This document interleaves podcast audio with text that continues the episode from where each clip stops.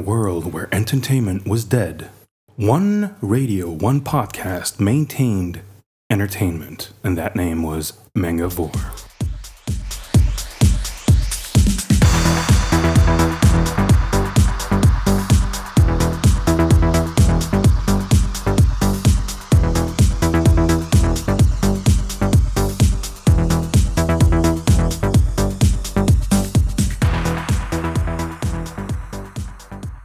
À tous, bienvenue pour euh, le cinquième épisode du podcast de Mangavore, l'émission.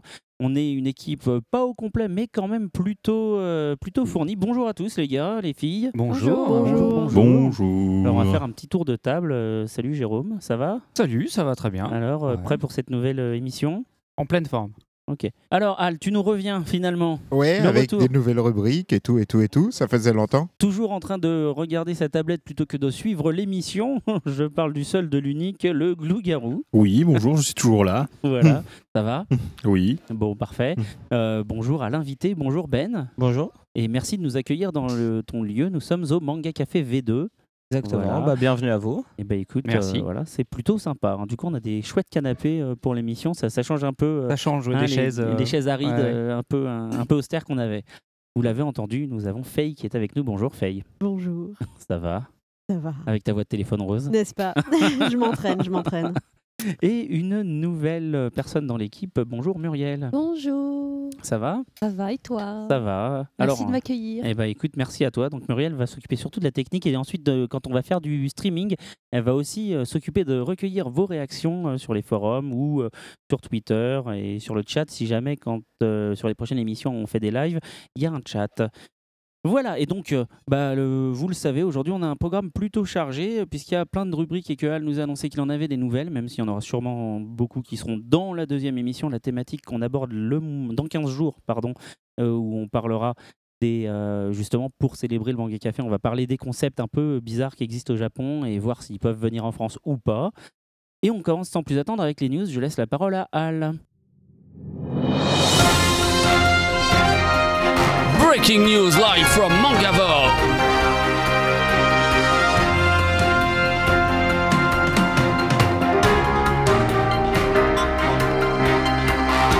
Ou presque.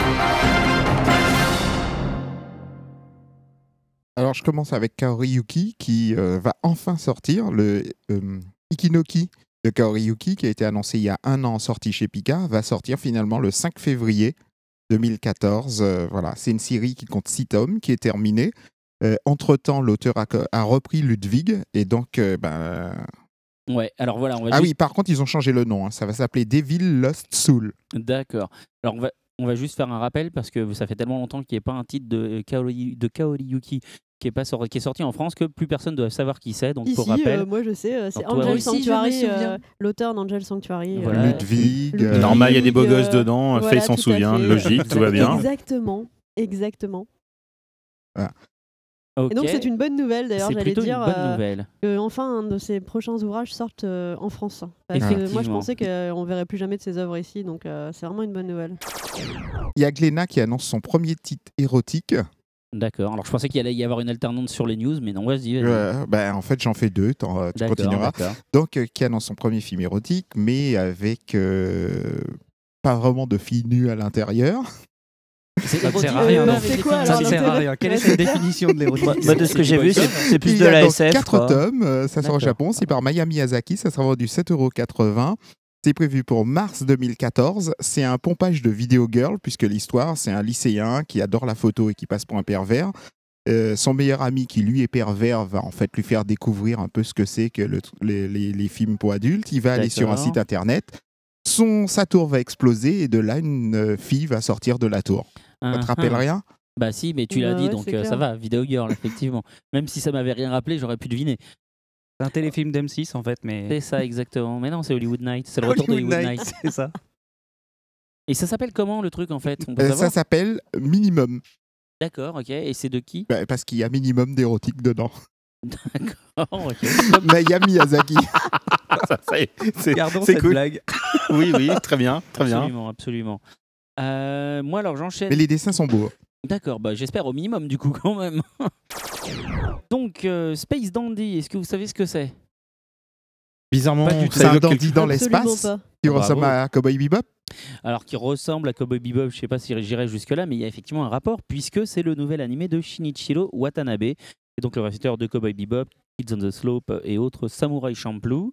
Donc euh, ça fait déjà quelques mois hein, qu'on sait qu'il travaille là-dessus, mais là on avance un peu plus puisque le casting des, voix officielles est tombé, donc euh, je vais pas vous les balancer ici, hein, vous irez voir la news sur Mangavore comme des grands, mais sachez par contre que l'histoire est axée sur de la science-fiction, du comédie et du funky comme souvent, euh, que ça s'inspire des space opéras des années 70 et on va y suivre donc Dandy qui est un tracker de nouveaux aliens dans les confins de l'univers avec euh, son robot de compagnie, le fidèle un chat qui s'appelle Miaou, enfin Miaou. Voilà, il faudra attendre janvier pour découvrir cette nouvelle série. On verra bien. hein. Donc euh, le 22 janvier, à l'occasion de la sortie, euh, du moins le 22 janvier sort le nouveau Miyazaki en France. Le À cette lève, on en a parlé effectivement dans la Voilà, thématique il y a à 15 cette jours. occasion, donc, il y aura Pogno sous la falaise qui va passer en même temps sur la 5. Et surtout, il y aura une avant-première au Forum des images le 5 et du 5 au 8 décembre euh, de, du nouveau film. Tout à fait. Par contre, la euh, Pogno, c'est sur euh, France 5. T'es sûr que c'est pas sur Arte dans le cadre de Sur la- Arte, Oui, voilà, puisqu'ils oui. diffusent tous les week-ends, euh, tous les mercredis, pardon, un, un Miyazaki, enfin un Voilà. Ghibli. en Et moment. Pogno sera diffusé en même temps que la sortie du, du film. Eh ben, c'est pas mal. Donc avant-première au Forum des images. Ok. Mais est-ce que Arte, à un moment ou à un autre, a l'intention de diffuser Pompoko? Euh, mais c'est déjà été diffusé. Alors, est-ce que ça va être là dans le cadre de la diffusion? J'en sais rien, mais ils l'ont déjà diffusé. sur, sur, sur Arte, hein? Ouais. Ouais, ouais. Enfin, je crois. Qui est dur, Des- c'est des de se avec dire des grosses que Miyazaki, c'est des euh, films que c'est d'Arte. Bah, Arte, Pardon. ils ont déjà diffusé d'autres choses. hein, Je veux dire, euh, voilà. Moi, je trouve ça dur pour Miyazaki De quoi? Bah, que ça soit uniquement sur Arte.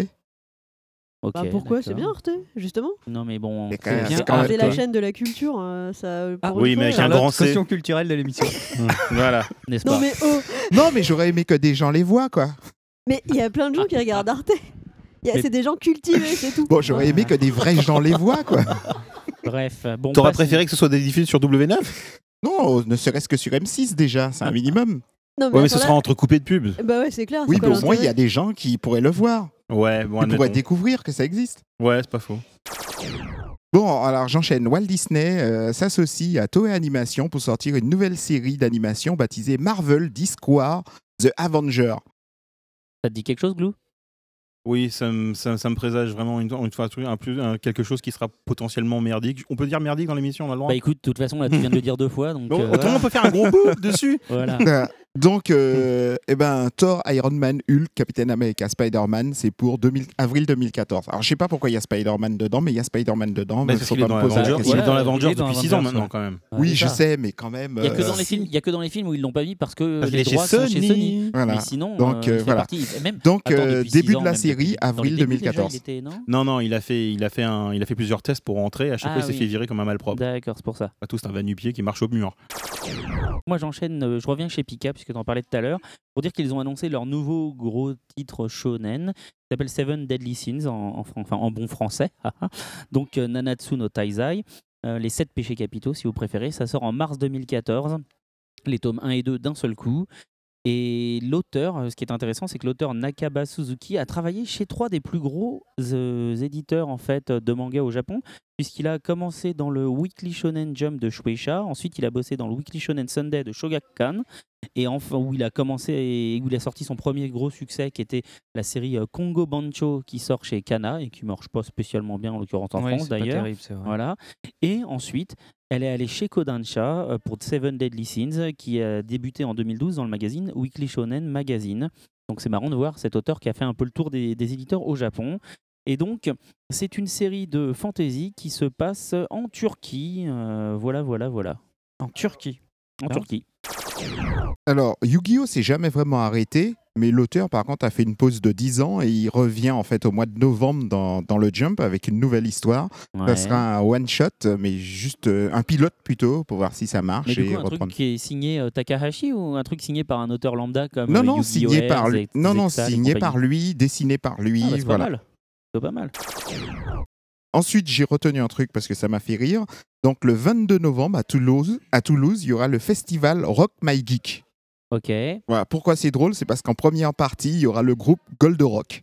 d'accord. Ok, ok, ok. C'est pas mal. C'est pas mal, effectivement.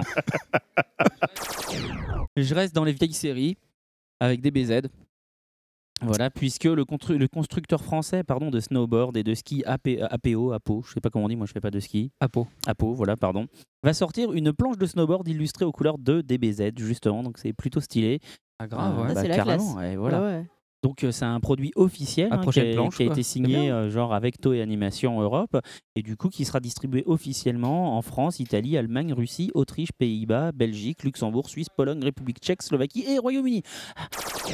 À partir du mois de novembre, dans tous les distributeurs de boissons à- euh, au Japon, on pourra trouver des canettes de Poké Orange et des Poké Apple. Et c'est quoi Bon, ça c'est Ah, des d'accord, en rapport avec Pokémon. euh, Ah, pas mal. au, au jus d'orange et des Pokémon euh, à la pomme. Ah, c'est sympa.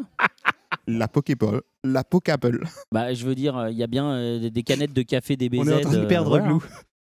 Est-ce qu'on l'a vrai Est-ce qu'on l'avait vraiment Est-ce eu est-ce qu'on l'a eu, Est-ce qu'il est arrivé encore Oui, je suis là. Écoutez. Ah ouais. Le truc drôle que j'ai vu sur Natalier aussi, c'est les collants Jojo. Les collants Jojo, Les d'accord, ok. Jojo. Les collants Jojo. Jojo, je veux dire, Ouais, en comme même temps, ça, c'est raccord. hein, Jojo. C'est Jojo. Euh, Voilà. Donc, euh, Ouais, c'est des collants euh, transparents, limite peau, Ouais. mais euh, du coup qui donnent l'impression qu'on a un tatouage Jojo sur la jambe. Ah, stylé, oui. Ah oui, bah, Ah, des, c'est des- sympa des quand collants tatouages, ouais, ça j'avais Ouais. déjà vu, donc ouais. Et ils sont plutôt beaux. Eh ben c'est cool. Eh ben écoute, on attend euh, le mois prochain. Est-ce que tu vas Ouais, venir c'est avec ça, des tu vas nous les comme mettre, ça euh, elle J'aimerais bien. Oh la révélation. Bon, alors le mois prochain, on, se donne tous rendez-vous Ouais. et elle viendra nous faire son défilé.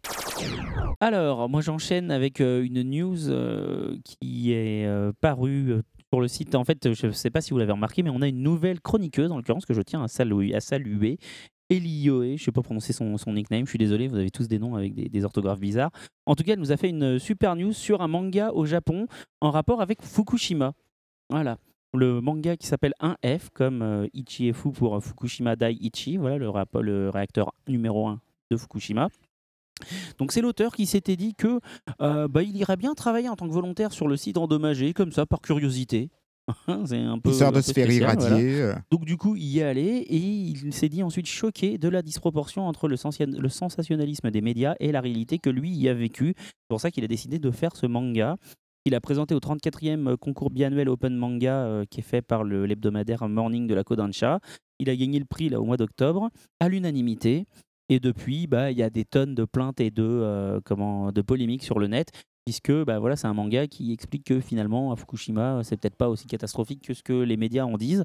Donc il y a tout un tas de gens, dont des associations de victimes, qui disent que ce manga c'est n'importe quoi et que peut-être d'ailleurs il serait commandité pourquoi Par le pas, gouvernement. par le gouvernement, exactement. Je vois que Conspiration. tu te Tu veux dire- courant. Euh, Non, non, j'y ai pensé tout seul en Bah, fait. voilà. Tu veux dire qu'il n'y a pas de petits C'est- vieux de 20 ans là-bas qui ont C'est vieilli malin. prématurément C'est ça, ils sont en train de préparer le film live de Akira. Ma dernière petite news, c'est euh, l'éditeur. euh, depuis le, mois, le 1er octobre, l'éditeur Kadokawa Mhm. au Japon a, a annoncé officiellement la fusion de plusieurs boîtes euh, de mangas qu'ils ont achetées. C'est le cas de Media Factory, IC Media, Hunterbrain, qui du coup ne, font plus, ne sont plus que des collections et plus des éditeurs euh, à part D'accord. entière. Ok.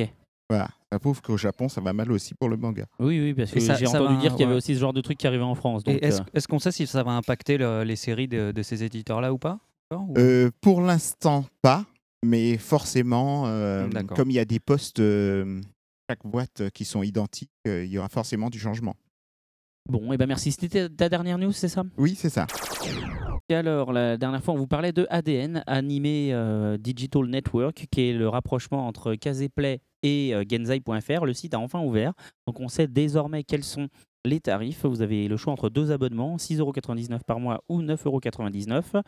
Dans les deux cas, vous avez l'accès à toutes les séries et à toutes les nouvelles séries. Simplement, dans l'abonnement premium, vous avez en plus tous les films et les OAV. Voilà, donc euh, c'est plutôt pas mal. C'est dispo en multiplateforme. Et je finis en vous parlant du film d'Albator, euh, qui est sorti euh, donc au cinéma au Japon. Une sortie en France est prévue pour le 25 décembre. hein. voilà, c'est un peu le cadeau de Noël pour les otaku et les mangavores.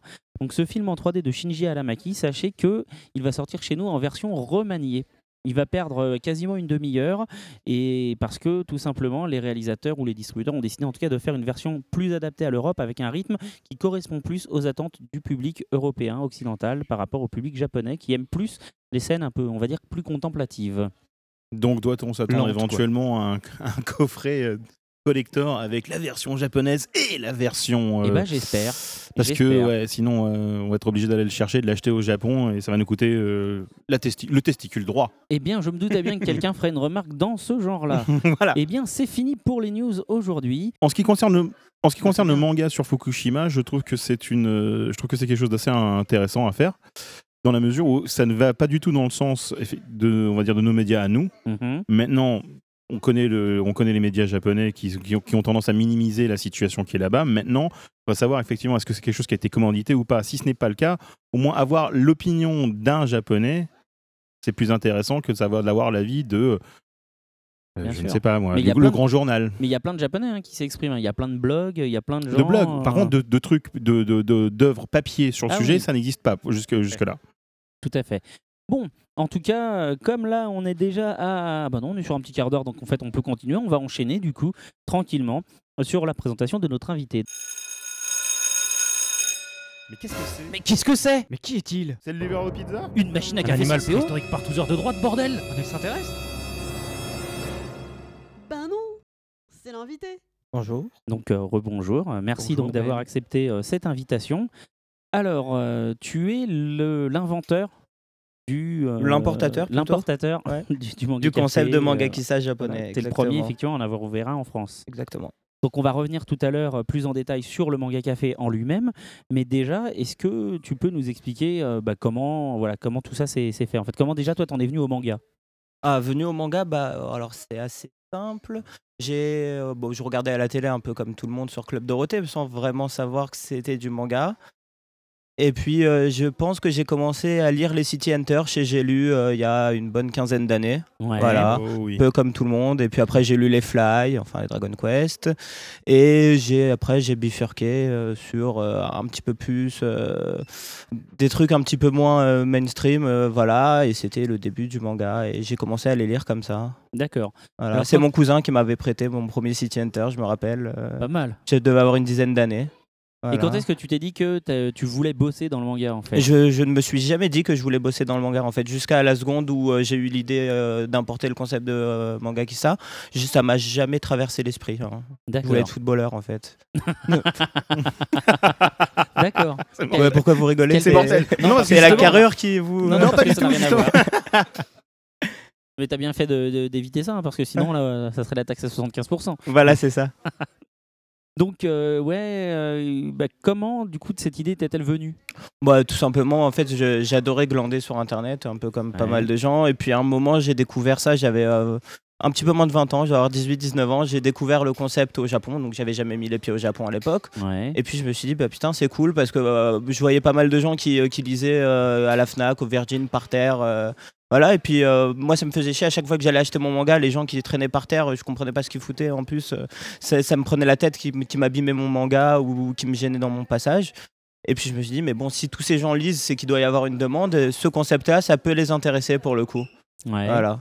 Tu t'es pas dit euh, les gens à la Fnac euh, ils lisent parce que c'est gratuit quoi Si, je me suis dit un peu, mais après je me suis dit, bah euh, moi j'aurais jamais l'idée de m'asseoir à la Fnac. Par contre, s'il y avait un endroit où je pourrais me poser tranquillement, bah euh, je pense que je pense que ça m'aurait intéressé à l'époque. Donc je me suis dit qu'il doit, il doit y avoir des gens qui sont pas encore hardcore à aller s'asseoir par terre euh, à la Fnac, mais que ça pourrait intéresser. D'accord. Et je pense que malgré tout, on n'a pas touché les gens qui s'assoient à la Fnac. hein. Eux, ils restent toujours assis à la Fnac. Mais il y a d'autres gens qui euh, veulent un tout petit peu plus de confort, mais qui malgré tout veulent pas acheter tous les mangas qui sortent, qui peuvent être intéressés. Bien sûr. Ouais, Sauf ouais, que ouais. depuis, à la FNAC, ils ont fait une table et des chaises. Ouais, ils ont fait, c'est ça. Il y a, a C'est vrai. 3-4 ans, ils se sont dit, bah tiens, manga café, c'est cool. euh, On va mettre une table, on va mettre des chaises, on va prendre du rouge, du blanc. Après, Puis on quand va j'étais plus jeune, euh, parce que je suis vieux, quand j'étais plus jeune, à la FNAC des Halles, il y avait des bancs un Ouais, peu partout pour bancs. que les gens puissent, euh, puissent lire. Et souvent, c'était assez chiant d'ailleurs parce qu'il y avait des piles de BD ou de bouquins. Qui n'étaient Mhm. pas rangés. Absolument. forcément. Ouais, ouais, ouais. Bon, moi, quand j'ai- moi, quand j'étais petit, les, les consignes des employés de la Fnac, c'était plus euh, vous les faites dégager au bout de deux pages. euh, Ah ouais, carrément. Ouais, ouais, ils voulaient pas trop que. Oui, C'était à une, épo- c'était à époque où euh, ils, disaient que ça abîmait le livre, ça, les gens squattaient, tout ça. Bon, maintenant, ils sont bien contents quand les gens squattent parce qu'ils se disent ils vont Bien partir sûr. avec un livre ou deux. Ouais, Ça ouais. Mais à l'époque, euh, du livre. Voilà, à l'époque, le livre se vendait bien et ils voulaient surtout pas l'abîmer. Alors, bon, tu nous as expliqué un peu comment tu avais découvert le manga. D'ailleurs, du coup, es plutôt dans ta consommation personnelle, t'es plutôt manga ou animé? Surtout pas animé en fait. Surtout je vais pas, enfin, surtout pas. Je, j'ai- je crois que je dois avoir jamais regardé d'anime. euh, ça m'intéresse pas en fait. J'aime pas ça. d'accord. Euh, Même pas genre un petit évangélion si, non, par-là. pas du tout. Non, je, je regardais les euh, Nicky Larson, City Hunter quand ils étaient traduits en français parce que j'avais euh, j'avais 12-13 ans et puis ça me faisait rire. Mais après, Ouais. j'ai jamais regardé d'anime. J'ai jamais réussi en fait à tenir jusqu'au bout. Je trouve ça vachement euh, lent par rapport, euh, par rapport au manga papier. Et puis, euh, Bah, c'est clair que, tu- que- que entre lire euh, un épisode de Dragon Ball où il se bat contre, euh, pendant, euh, pendant trois plombes contre Cell, ou et voir ça à la télé, euh, ou oui, ah, mais regardez, 45 épisodes. 45 euh, épisodes à donner deux, trois coups de poing, Voilà, ou c'est- éventuellement lire un volume, oui, c'est c'est pas la même chose. C'est oui, oui, c'est c'est vrai, c'est vrai, c'est vrai.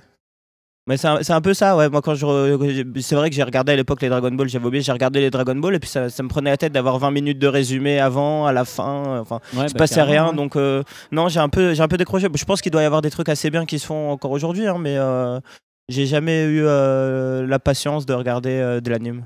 D'accord, ouais, ouais, non, mais je comprends. Je suis pareil, moi, personnellement. Enfin, Ouais. si, moi, j'ai la patience de le regarder, mais j'ai plus le temps. Donc, du coup, euh, ça que aussi, ça aussi pour le coup, moi, aussi. Je glisse dans mon sac, euh, je prends le métro, bah, t'as 20 minutes de métro, tu peux lire un manga, alors que euh, t'es obligé d'occuper 20 minutes de ton temps pour mater un animé, et donc moi, ça, c'est pas possible. Euh, Qu'est-ce que tu as découvert dernièrement? Parce que toi, tu dois lire euh, pas mal de choses, j'imagine, même Oui. si tu dois pas passer tes journées à lire, on s'en doute. Non, on- on- non, passer mes journées à lire, euh, malheureusement, j'aimerais bien, mais c'est un peu compliqué.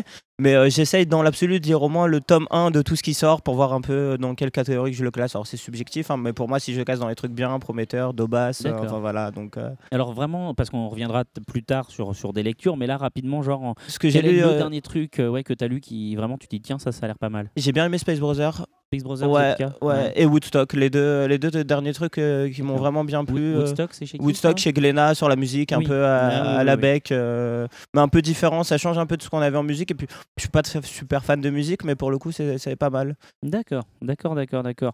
Euh, alors avec le Bangui Café, on le voit dans le V2, là, nous on est, euh, on est à l'étage du bas, là, dans les canapés, et autour de nous il y a une, fra- une fresque, enfin une frise, avec euh, tous les dessins des auteurs qui sont, qui sont passés. Exactement. Voilà. Donc ça, euh, j'imagine c'est plutôt sympa. Ouais, alors en Euh, fait, ça- c'est assez drôle. Ça a commencé avec. euh, dans, dans le 1, à l'époque du premier manga café, ça a commencé. En fait, Renaud euh, de Dreamland était passé pour une interview, mais aucun rapport. Il n'y avait pas de séance de dédicace, il n'y avait rien.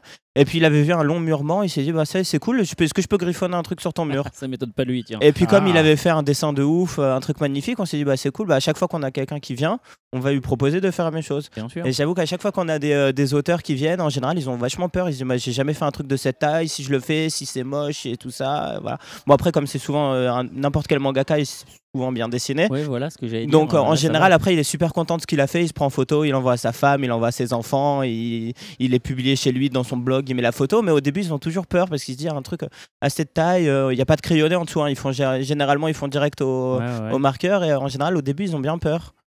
Et alors, du coup, ouais, voilà, c'était un peu ça le truc auquel je pensais, c'est que du coup, tu as rencontré pas mal de, de gens. Quelle est la rencontre qui éventuellement t'a le plus marqué, tu vois, dans, dans toutes celles que tu as faites? Euh, je pense que c'est. Alors, c'est pas un auteur qui va parler à beaucoup de monde, mais c'est Stan Sakai, l'auteur de Usagi Ah oui. Usagi euh, Yojimbo. Voilà, il était venu euh, avec paquet et il était vachement cool. Après, on avait mangé au resto, il avait dessiné sur tout un app, euh, il nous avait- un peu à la hauteur, mais euh, comme on, on- on a l'impression dans les films, quoi. Il avait dessiné sur tout un map, il nous avait offert la nappe. Mais euh, mec vachement cool, euh, vraiment. En plus, il, il parle anglais, donc il y a moins de. Comme il habite aux États-Unis, il y a moins la barrière de la langue, donc on, peut, euh, on pouvait discuter, rigoler sans passer par l'interprète euh, qui Oui, généralement aime pas trop traduire les blagues. Ouais, les bah ouais, c'est pas trop leur truc. Et puis là, pour le coup, non, Stan Sakai, c'était vraiment, il était vraiment cool.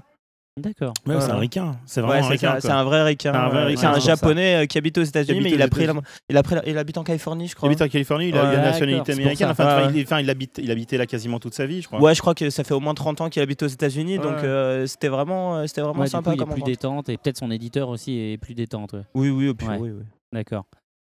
Et pourtant, c'est une star hein, aux États-Unis. Alors, Oui, pas trop au Japon, mais aux États-Unis, c'est une méga Ouais, star. ouais, euh. ouais, c'est marrant de voir effectivement des auteurs comme ça. Alors lui aux États-Unis, en France, c'est l'auteur du Bel Blatt, euh, qui est quand même, voilà, c'est une série qui a cartonné. Euh. Au Japon, tout le monde s'en fout. Euh, c'est c'est marrant de voir un peu des fois, ou même euh, Jiro Taniguchi, hein, Oui, qui- en France, tenu euh, en France, il est comme super. une star. euh, ouais. Au Japon, euh, ouais, à peu près. Tout monde tu nous on a fout aussi, 10, quoi. euh, 10 fans de manga, mais fans de manga qui est Jiro Taniguchi. Ils le connaissent pas. Il hein. y en a euh, trois dans le lot euh, qui croient le connaître et il y en a on s'aperçoit dans le lot qu'il y en a un en fait qui parlait de quelqu'un d'autre. Voilà. je- souvent, moi, quand je lui dis euh, du Taniguchi, il me dit, mais c'est pas du manga, quoi. Ouais, c'est ça, voilà. Exactement, c'est du gaijin, point. Ouais. Voilà, il y en a pas mal qui disent que c'est trop occidentalisé pour être du manga. Alors après, on n'est pas là pour faire. euh, Non, non, on juge pas, mais pour, juste, pour c'est faire euh, la différence entre manga ou pas manga, moi je- honnêtement, moi du, du manga, de- du manga européen, pour moi ça reste du manga, mais il y a des gens qui, euh, qui te lisent ça et qui disent c'est pas du manga. Complètement, complètement. Je pense qu'on va s'arrêter là sur l'interview. On va repartir, on va se faire une petite pause musicale parce que ça fait là 20-25 minutes qu'on est en train de discuter. Et puis ensuite, euh, on va revenir sur le, le manga café en Mhm. lui-même, vraiment, euh, son fonctionnement, ses spécificités, les deux, les deux, les deux versions. Et puis, puis tout un tas d'autres cho- d'autres choses. Alors, euh, tu m'as dit que tu étais plutôt, plutôt fan des musiques de City Hunter, a priori Ouais, je pense que ça doit être les Ouais. que je connais vraiment, ça doit être les, les musiques de City Hunter pour le coup. Bon, et bah du coup, effectivement, on va commencer avec Footsteps, euh, la musique euh, que vous devez nécessairement connaître. Vous allez voir quand vous l'entendrez. À tout à l'heure.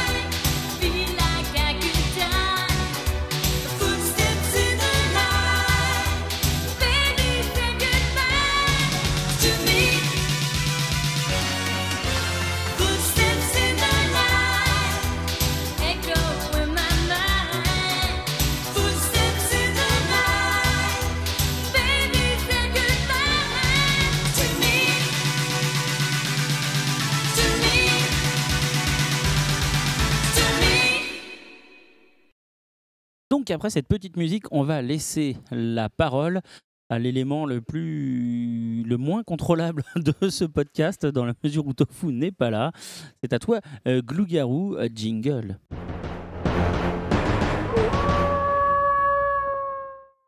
Eh bien bonjour, Euh, voilà aujourd'hui je m'inscris sur quelques différentes nouvelles. À l'heure actuelle on commence par un- une nouvelle qui euh, arrivera avec un certain retard, mais hier un séisme de magnitude 7.1 s'est produit dans la nuit de vendredi donc à samedi au large de la côte du Japon, au niveau de la ville de Fukushima. Un ordre d'évacuation a été donné au personnel de la centrale nucléaire. Et euh, ensuite, l'alerte au tsunami a été levée quelques heures plus tard. Le séisme s'est produit euh, le samedi à 2h10 euh, local, vendredi euh, au- on va- au- selon le Gre- Greenwich Meridian. Et c'était à une profondeur de 10 km dans l'océan Pacifique, à un peu plus de 300 km à l'est de d'Ishonimaki. Alors je t'avoue que j'ai un peu peur parce que d'habitude ta rubrique tu nous racontes des trucs what the fuck. Donc qu'est-ce que ça de what the fuck Non, non, parce que là, justement, le truc, c'est que si par le en hasard, on, on se prenait une vague, une, une vague suffi- suffisamment euh, importante un tsunami sur le coin de la, la- la tronche, fini manga, fini, euh, fini animé. Moi, j'y vois Oui. mon intérêt personnel. Ah bon, hein. ouais, Je fini. Non, mais fini les dramas. Le, Non, le mais ça, drame. Ça, serait le drame. Ah, Mais voilà. C'est le le cas de le dire. Bah ouais. Donc, je gens aussi. simplement, voilà, Mine de rien, Voilà. A priori, justement, Arrête, pour rejoindre le truc de Fukushima, la, la- la compagnie TEPCO, qui gère la centrale, a retransmis en direct l'activité exté- à l'extérieur de la centrale et qui a montré aucun événement particulier et selon la NHK, donc a priori la seule véritable chaîne sérieuse au Japon, Ouais. euh, les- aucune montée de- des niveaux de radioactivité ont, constaté, ont, ont- ont été constatées dans la zone. Bon, pour l'instant. Voilà. Il s'est rien passé. Bon, c'est bon, on peut repartir en couille rapidement, vous inquiétez pas. Le Japon se dote donc a priori euh, d'un d'une invention assez particulière. La JAXA, donc la Japan Aerospace Exploration Agency, a expliqué que Dont cette on combinaison que tu Space vois Brothers. beaucoup dans Space Moi, je connaissais Brothers, absolument exactement. pas cette, euh, ce truc Absolument. avant, quoi. a expliqué que euh, ils ont fabriqué un canon spatial.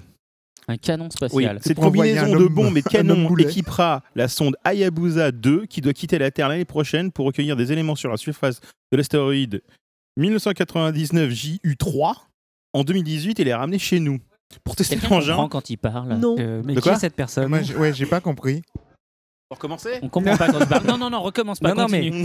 Ou alors On fais-nous une ce que tu veux dire. contraction. En gros, la sonde Hayabusa 2 Mhm. va quitter la Terre l'année prochaine, sera équipée donc d'un canon spatial. Et qui fait quoi Il fait quoi le Et canon bien Ah, justement, pas ils vont aller sur la, ils, ils vont recueillir des, des- des éléments sous la surface de l'astéroïde qui s'appelle, le nom de l'astéroïde étant 1999 JU3. D'accord. Voilà, ils, le font, ils font ça en 2018, ils vont ramener logiquement les éléments chez nous en 2020. Pour tester l'engin, l'agence a utilisé un propulseur pour expédier une grosse balle de métal sur une cible et compte dupliquer cet exploit dans l'espace dans 5 ans. Mhm. Lorsqu'on aura atteint la- atteint l'orbite souhaitée de l'astéroïde, Hayabusa 2 lâchera ce canon spatial, puis se mettra à l'abri de l'autre côté de l'astéroïde. L'engin explosera Garde ton micro, s'il propulsera te plaît. Merci. une balle en métal sur l'astéroïde qui creusera un cratère. D'accord. Et ensuite, Et la là, sonde- Armageddon. Et voilà, exactement. Grave. Ah, le- en fait, le canon spatial, c'est Liv Tyler, c'était ça le truc C'est c'est un D'accord. peu. Voilà. ça beau. suffit. Donc, et, euh, donc voilà. Donc pour l'instant, euh, la seule ut- utilisation qui est prévue, c'est donc euh, de, de- de creuser, on va dire, un astéroïde potentiellement. Ouais, mais pourquoi faire? Mais pour récupérer euh, ce qu'il y, a- ce qu'il y a en profondeur, ils estiment que justement, on peut, en analysant euh, la surface, on va dire, en analysant, non pas ce qu'il y a en surface, mais l'intérieur d'un astéroïde, on peut récupérer des de informations sur, euh, sur, sur, euh, sur la formation, on va dire, des Tout planètes, etc. etc., etc. fait, Par fait, contre, alors, étant donné que le reste euh, est, euh, est abîmé à cause de l'exposition permanente aux rayons cosmiques. Mhm. Donc, c'est intéressant de savoir que pour l'instant, on va utiliser simple, ça uniquement pour pouvoir creuser dans l'astéroïde, mais la suite, t'as un canon spatial, ça peut être voilà. Alors, donc, on, on va devoir choisir entre Ama- Armageddon et Deep Impact, c'est ça? Non, Non, non, mais il non, y a pas il y d'humain. a là. Il y a pas d'homme là. Il voit Hein? Il a pas d'homme dans, ce- cette histoire-là. Pas encore. Pas Bah, encore. si, et su- ah oui, bah non, c'est une sonde Hayabusa, oui, d'accord. Ouais, Eh bon, non, bref. la Et après, effectivement, toi, tu vois du coup euh, l'ombre de la l'ombre de la mort euh, qui sera designée Complètement, prochainement. voilà. Et aussi le fait que dès l'instant où j'ai appris que la première sonde et la deuxième sonde s'appellent Hayabusa, je suis un joueur de Dead or Alive, forcément, je me suis dit, j'ai ri bêtement en pensant à ce personnage ridicule. Ah bon, Voilà. c'est un classique, hein, ça. Mais bon, bref. Toujours la, la. Gatchaman aussi, hein, il y a mais Ouais, bon, je sais. Toujours euh, la JAXA. Sont-ils fous ou simplement inventifs? La- la- Donc, la Japan Aerospace Exploration Agency a Pas livré la un. peine de nous redire à chaque fois ce qu'est. Ici, je vous, je vous emmerde, je profite de mon temps. Non, mais il veut nous cultiver. euh, attends, euh, vas-y. Donc, euh, ils ont livré un robot parlant pour l'International Space Station. Mhm. Alors, on va quand même se poser la question qu'est-ce qu'on va foutre d'un robot parlant sur une station spatiale internationale? La réponse, et c'est là que c'est un peu triste, être le compagnon des astronautes et s'emmerdent. alléger la solitude et l'isolation des astronautes qui occupent la station spatiale pour des longues périodes. Est-ce qu'il le gonfle Bonjour, professeur Falcon. Non mais C'est leur copain. alors, alors not- et notamment notamment Ils vont Koichi- l'appeler Al 9000. Ko- oui exactement et après c'est bizarre ils sont tous morts. C'est toi le prototype euh, qui a servi Mais donc, ça a été notamment, euh, il cible forcément euh, Koichi Iwada, qui est un astronaute qui sera le commandant de la station. Euh, on ne sait Ah pas ah. encore quand. Et donc, Kirobo, c'est comme ça qu'il s'appelle, euh, sera capable de reconnaître Iwada dès leur contact visuel et va enregistrer leur interaction. Ok, c'est pas encore lui qui va en on y arrive profiter, lentement. quoi. Alors, Hein, j'ai vu autres plein de Les films pauvres. Comme là, ça et ça Al. finit toujours mal. Qu'est-ce que tu fais, Al Ça finit toujours mal, hein, les films comme Tu ça. m'étonnes. Ouais, En général, c'est lui qui ouvre la porte à l'alien. hein. Enfin, bon, Mais C'est oui, ça, voilà. exactement. Bon, Ok, ouais. autre, cho- autre chose. Ben, un truc qui est un peu ridicule, Vas-y. mais il paraît, il paraît que j'ai pas d'âme, donc de toute façon, c'est pas grave. Donc, après la bière pour chien, voici du vin pour chat. Mais tu nous avais déjà parlé de la bière pour chien Non, je crois pas, hein, déjà. Non. Parce que tu dis après la bière Bah pour ouais. chien. parce mais que la bière pour chien, ça, existe depuis 6 ans. hein. Ah bon Ah oui, bon voilà. La bière pour chien Oui, ah, bah, on répétait Ah, ensemble. La bière à l'hôpital Velpo. La bière pour La bière pour chien. chien. Bière pour chien. La bière La pour chien. pour chien. Donc après la bière pour chien, La bière pour La bière chien. pour chien là, euh, eh ben écoutez, le vin pour chat. Le vin Le pour vin chat. pour chat. pour chat. Le vin pour chat. Fantastique. Non, on dit adore. 20%. Oh là là. Je vais peut-être Ah, la suis couper au canon. montage, celle-là. Donc la, compa- la compagnie de produits alimentaires B&H Life euh, vend maintenant du, euh, du vin exclusivement pour chats selon la traduction, la traduction du site d'information Sankei Bees. Il faut vraiment que tu parles dans ton micro. hein, Je fais ce que je peux d'une main. Bah oui, mais Arrête de temps. lire tes Tu notes fais une pause. Alors, Tu sais, on va la couper. C'est tu. Qu'est-ce qu'on est Je suis ambidex, mademoiselle. Calmez-vous, calmez-vous. Vous avez l'esprit mal tourné. Je peux, tout, je peux tout faire de chaque main. Enfin, un peu Donc- de tenue. Nyan Nyan Nouveau. Nyan Nyan quoi Nyan Nyan Nouveau, Nyan, euh, rappelons-le, veut dire miaou en japonais, ne contient en fait pas une seule goutte d'alcool, mais est une mixture de jus de pamplemousse, de vitamine C et d'herbe à chat. Alors non seulement il n'y a pas de d'a- de- d'alcool, mais en plus il n'y a pas de raisin. hein, Et c'est vraiment. Ah non, il y il a se que fout de la gueule du monde. Que Euh, d'alcool. BNH a développé une Nyan arnaque, Nyan Nouveau c'est pas après plusieurs requêtes de clients qui voulaient marquer un des événements comme célébrer Noël et leurs anniversaires avec leur chat. Une bouteille de 18 centilitres coûte 399 yens, ce qui nous fait 4 euros, euh, quoi, à peu près. Donc bon, alors hormis le fait que ce soit Donc, triste et potentiellement pathétique, euh, hein Ah non, il vient de te dire qu'il n'y avait pas d'alcool. on, on va la couper aussi, celle-là. Vous êtes horrible Alors en fait, aujourd'hui. on va couper toute l'émission. C'est clair. C'est ça. Voilà. Non mais n'importe quoi. Il faut la garder. Mais ça, le truc Oui, je fantastique, suis mais c'est d'accord. c'est ça. Tiens-toi tranquille, pépette. Bois, je te dis. Euh, donc, Ça suffit maintenant. Oh, Apple va nous chasser après. donc, Kamen Rider Thaïlande. Ah d'accord. on passe à Non, on reste pas du Alors tout dans la là- même. Non, mais alors, on a changé Complètement, quoi. radicalement. Grand écart. Non, non. mais- Alors, un, business, un businessman du nom de. J'ai cru qu'il allait dire un bisounours. Vous allez vous calmer.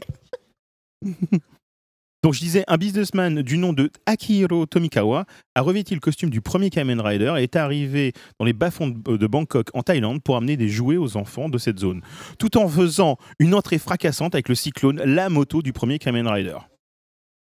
Ouais, il Tomikawa fait voyage plaisir, euh, à Bangkok tous les deux. Bien sûr, ouais, c'est clair que c'est un otak qui il n'en en a peut plus. péter des gamins, il s'est juste fait Non, mais tous les deux mois, il se, il se pointe avec des, euh, avec des cadeaux pour les mômes. Alors, pas de blague, enfin, Athanor n'est pas là, donc voilà. Mais c'est des vrais cadeaux. Il a été filmé, tout se passe bien, c'est normal, voilà. Donc, euh, mine de rien, moi, on- je ne peux que, on va dire, féliciter, on va dire, cette initiative de la part d'un Kidam Ouais. de, de- de faire un truc qui, euh, somme toute, euh, quand même relativement, bien, altruiste, Ouais. tout en, à mon avis, euh, réalisant son fantasme d'être un jour Kamen Rider. Oui, bah oui, complètement. Bah, c'est ce que clair. disait le père. Yamada hein, dans, dans Mes voisins les Yamada. C'est son fantasme, justement. Là. Il y a toute Absolument. cette scène où il s'imagine sur son scooter. euh, D'ailleurs, avec le. Dans ton micro, j'insiste. D'ailleurs, ce n'est pas, mais, mais ce n'est pas un Kamen. C'est pas un Kamen Rider. hein. Bah, c'est qui là C'est un autre héros Ouais, euh, bon, à ouais. moto, hélas, dont je ne me souviens plus le nom, parce que bon, si les. Tokusatsu restent euh, relativement nouveaux. Alors, et d'un côté, un légèrement plus sérieux, Ah, c'est toujours pas fini. Vas-y. mais vous allez arrêter. Hein. Jeudi, des chercheurs japonais, dont le professeur Mineyuki Haruta, ont présenté un détecteur de cancer du sein utilisé à domicile. Ok, bah, c'est pas Donc mal. ça, c'est quand bien, même ça. Turbo balèze. Ouais. En fait, le truc, c'est cette invention pourrait euh, révolutionner la, la- la détection précoce de cette maladie. L'objet conçu par le laboratoire d'ingénierie médicale NewCat de la Nihon University, à l'issue de 8 ans de travaux, n'est pas encore commercialisé. Ça se présente sous la forme d'une boule qui tient dans la paume D'une main, la main du professeur. Ah, je l'attendais. Je l'attendais. Je me demandais qui allait la faire. Mais sans déconner. Moins d'une minute, hein, quand même. Moins d'une minute. Tu devrais avoir Mais honte. attends, me lance pas des perches comme ça. Sous la forme d'une boule, je dirais. Donc rien qui se tient dans la paume d'une main. Et non, non c'était pas un ibar. La boule possède un capteur à diode électroluminescente, LED, et un phototransistor qui, une fois plaqué sur le sein, pourra détecter une éventuelle accumulation de sang, laquelle peut être liée à une tumeur cancéreuse. Sans déconner, vous avez 12 ans. Non, mais c'est. C'est pas mal Non, ça. mais c'est vachement bien. Ce qui mènera à s'exciter un peu plus et à approfondir le sujet à des examens plus poussés comme les mammographies. Mais c'est-à-dire que jusqu'à ce que ça, ça arrive, à chaque fois, on n'est pas obligé d'aller faire, on va dire, euh, une mammographie, ce qui est pas, c'est pas super intrusif, mais c'est quand même chiant, ça prend du temps. Ouais, il faut, mal ça. voilà, ouais. etc. Donc voilà. Donc, mais nos amis japonais ont créé ça. Et la dernière invention euh, plus ou moins bizarre qu'ils ont pu faire, c'est Ouais. euh, au salon de Yokohama, Semiconductor Energy Laboratory, CEL, a dévoilé un nouveau modèle de batterie. La batterie mesure 5, euh, sur- 5 cm sur 4 et seulement 1,6 mm d'épaisseur. Et, euh, la et c'est incurvé, c'est-à-dire que c'est flexible. Ouais. La firme a amélioré les matériaux électrolytes ainsi que sa méthode de, de certification pour optimiser la flexibilité du composant. Donc, étant donné que maintenant il y a des composants, enfin il y a des, euh, Il y a des écrans flexibles. il y a des, ah, des écrans flexibles, mais no- notamment elle a été testée avec un prototype de bracelet lumineux qui est donc incurvé. Donc la batterie en fait a pu être Incurvé aussi. incurvée aussi. Et voilà. Alors, j'ai pas compris le début de la news. C'est quoi cette batterie? C'est une batterie en fait qui est super plate et qui est flexible, c'est-à-dire qu'on peut, on peut la, on peut la, on quoi peut la En ranger fait, les- n'importe quoi. En fait, les dimensions, là, on s'en foutait, là, pour le coup. Là. non, c'est super petit, mais en fait Oui, surtout voilà. on, peut, on, peut, le- on peut le caser dans quoi Oui, mais Dans après, faut n'importe- voir, dans tout ce qu'on veut. faut voir, enfin, elle est petite, mais après, il faut voir quelle est sa. Ouais, c'est quoi l'utilité en fait Elle sera C'est sûrement au plus lithium grosse, faut voir. Euh, alors attendez, moi je récupère des news sur des, je récupère des news sur diffé- différents sites euh, pour voir exactement. Alcaline ou énergie Ouais, non, mais bon, c'est bref. Allez. Bon, merci, Glougarou. Diesel, super. Voilà, euh. c'est ça. Bon, bah, c'était pas Donc, mal. on doit Il y avait faire des news intéressantes. qui se plient Eh, je, C'est vais, ça, l'idée. je vais épargner plein de trucs à la con du, du calme, non- notamment. Mais dans, parle dans ton micro. Est-ce que c'est comme ça Très bien. Il y, a un, il y a un bar pingouin à l'heure actuelle avec Ikebukuro. Bah, c'est ça. Voilà, Bah, ça, ça, ça. Voilà quelque non. chose qui est Putain, le seul truc qui était. Un bar Je pingouin. tentais d'être sérieux pour une fois. Alors, un Avec- bar pingouin c'est à l'heure le actuelle sang, des le Dis-moi qu'il y aura Bah Jim. Carrey qui va faire Ils sont l'avant-première. complètement cons. Donc voilà, voilà. j'ai même Ah, plus besoin de trucs un parce que le truc je connais pingouin. par cœur. Le bar pingouin, en fait, c'est- ça devrait être la news la moins intéressante du lot, mais, Mais je non, vois. Mais oui, c'est juste Attends, mais à ton avis, pourquoi on t'invite Est-ce qu'ils auront un bar C'est pour ce pingouin genre dans la de station news. Bon, internationale alors, c'est super simple. Alors voilà, le, le principe, c'est c'est à Ikebukuro, c'est le nouveau truc hyper hype. C'est tu y vas, tu bouffes, c'est vachement bien. Tu retires ton cocktail et à côté de ça, tu as un gigantesque aquarium avec quatre pingouins genre, qui nagent, qui font les cons, etc. Et tout le monde trouve ça mortel. Bah bien ouais, entendu, mortel. bien entendu, il y a des gens qui sont offusqués en disant vous exploitez des pingouins. Ouais. Au passage, très rapidement, je, Il y a les pingouins qui font la vaisselle. Au passage, le mot pingouin en anglais. euh, Désigne un manchot. absolument. Évidemment, je suis Seb, lumicien, je suis au Seb, courant. Seb Kuhn, je, je- je- je suis admiratif. Donc, on- pingouin, ça veut pas dire du tout la même chose en français. Donc, en fait, c'est pas des pingouins, ce sont des manchots. un bar à manchots. Voilà, un bar à manchots. Mais ça fait vachement moins bien. Ouais, mais en français, c'est bon. bizarre. Bah, la question, c'est est-ce qu'il y a des bandits manchots dedans, du coup Et puis, est-ce qu'ils sont payés Bah, ils sont, Les ils sont pingouins manchots. pas de bras, oui, pas, pas d'argent. C'est lamentable. Bon, Ah, moi, je suis là. tu vois, même toi, tu t'en rends compte. Vous Bon. m'énervez. On va Bon, ben voilà. sur la deuxième partie de l'interview. Voilà. Voilà. Bon.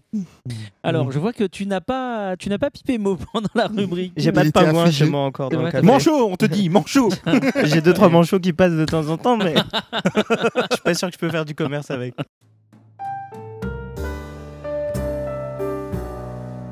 Hmm. L'interview.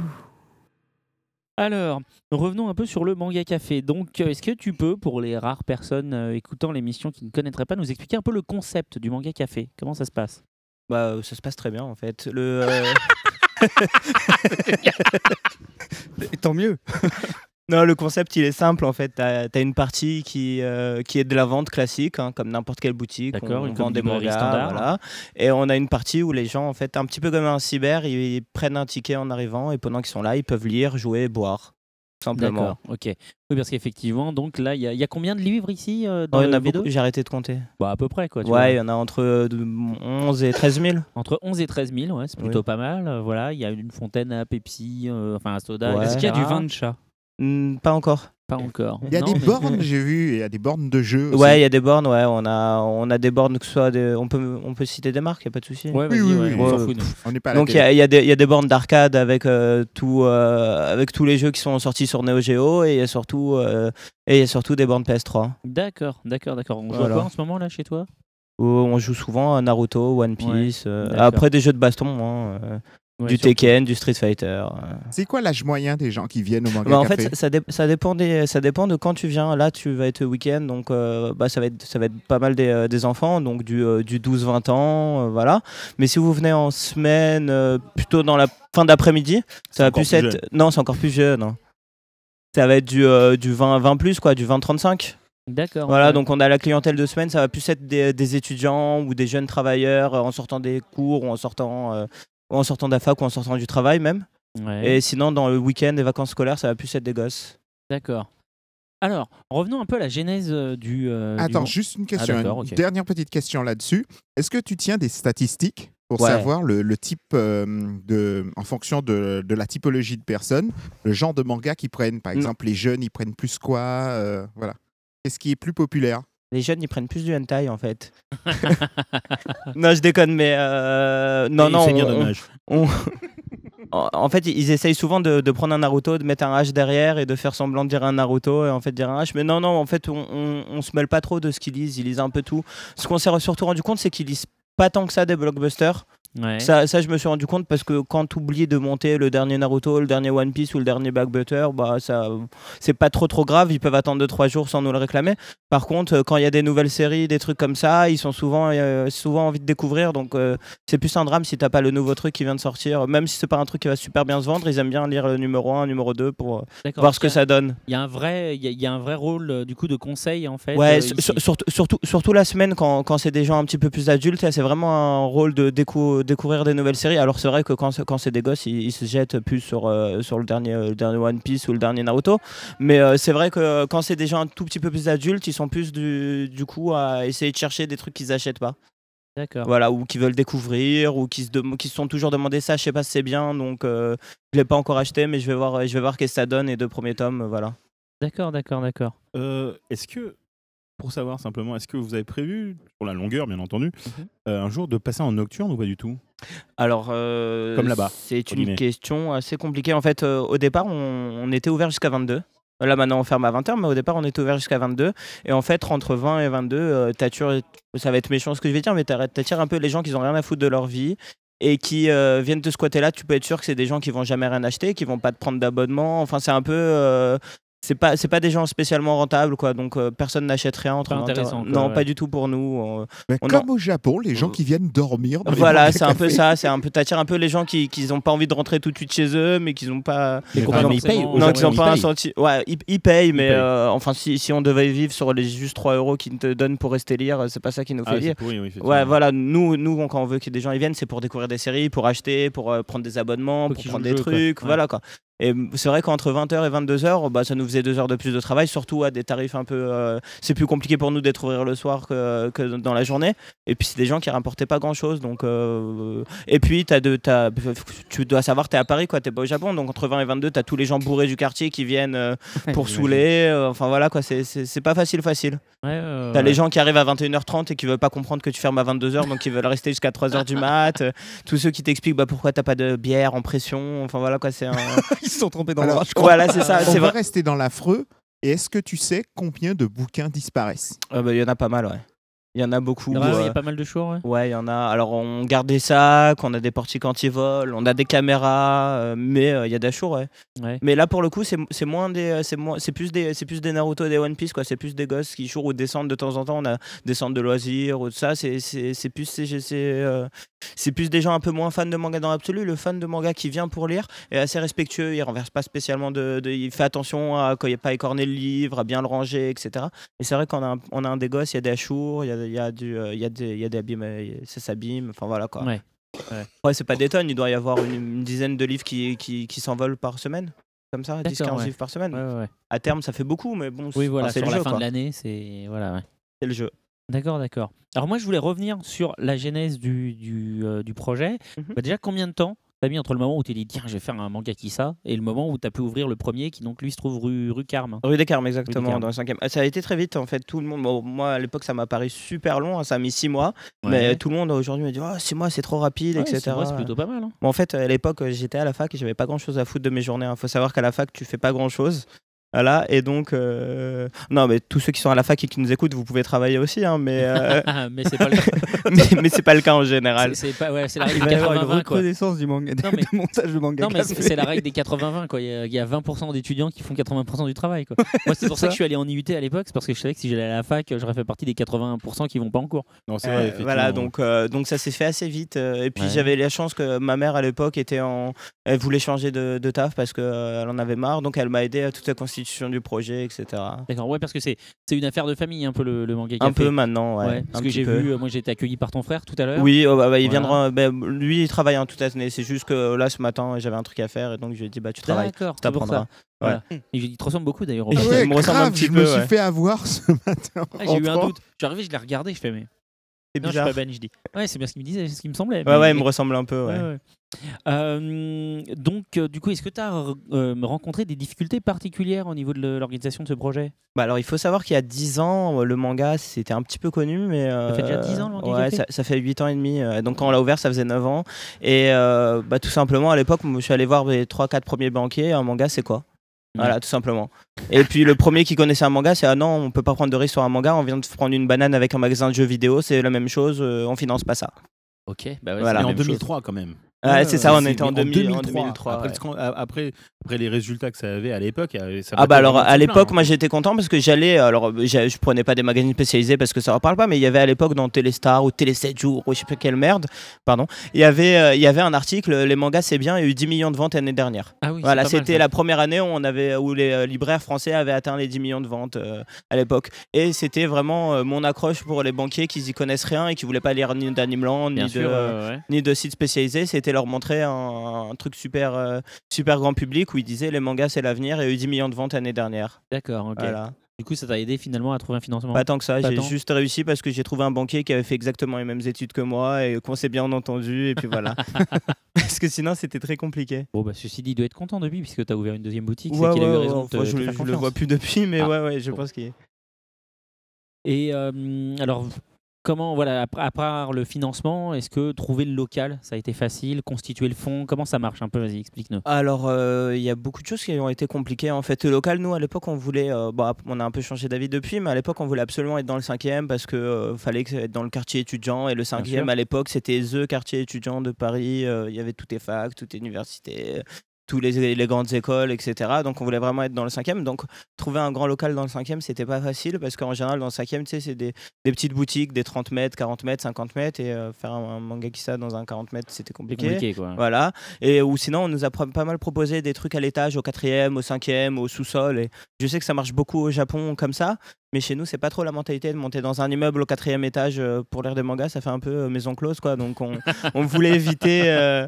on voulait éviter euh, ça. Et euh, donc, on a un petit peu galéré aussi. Ouais.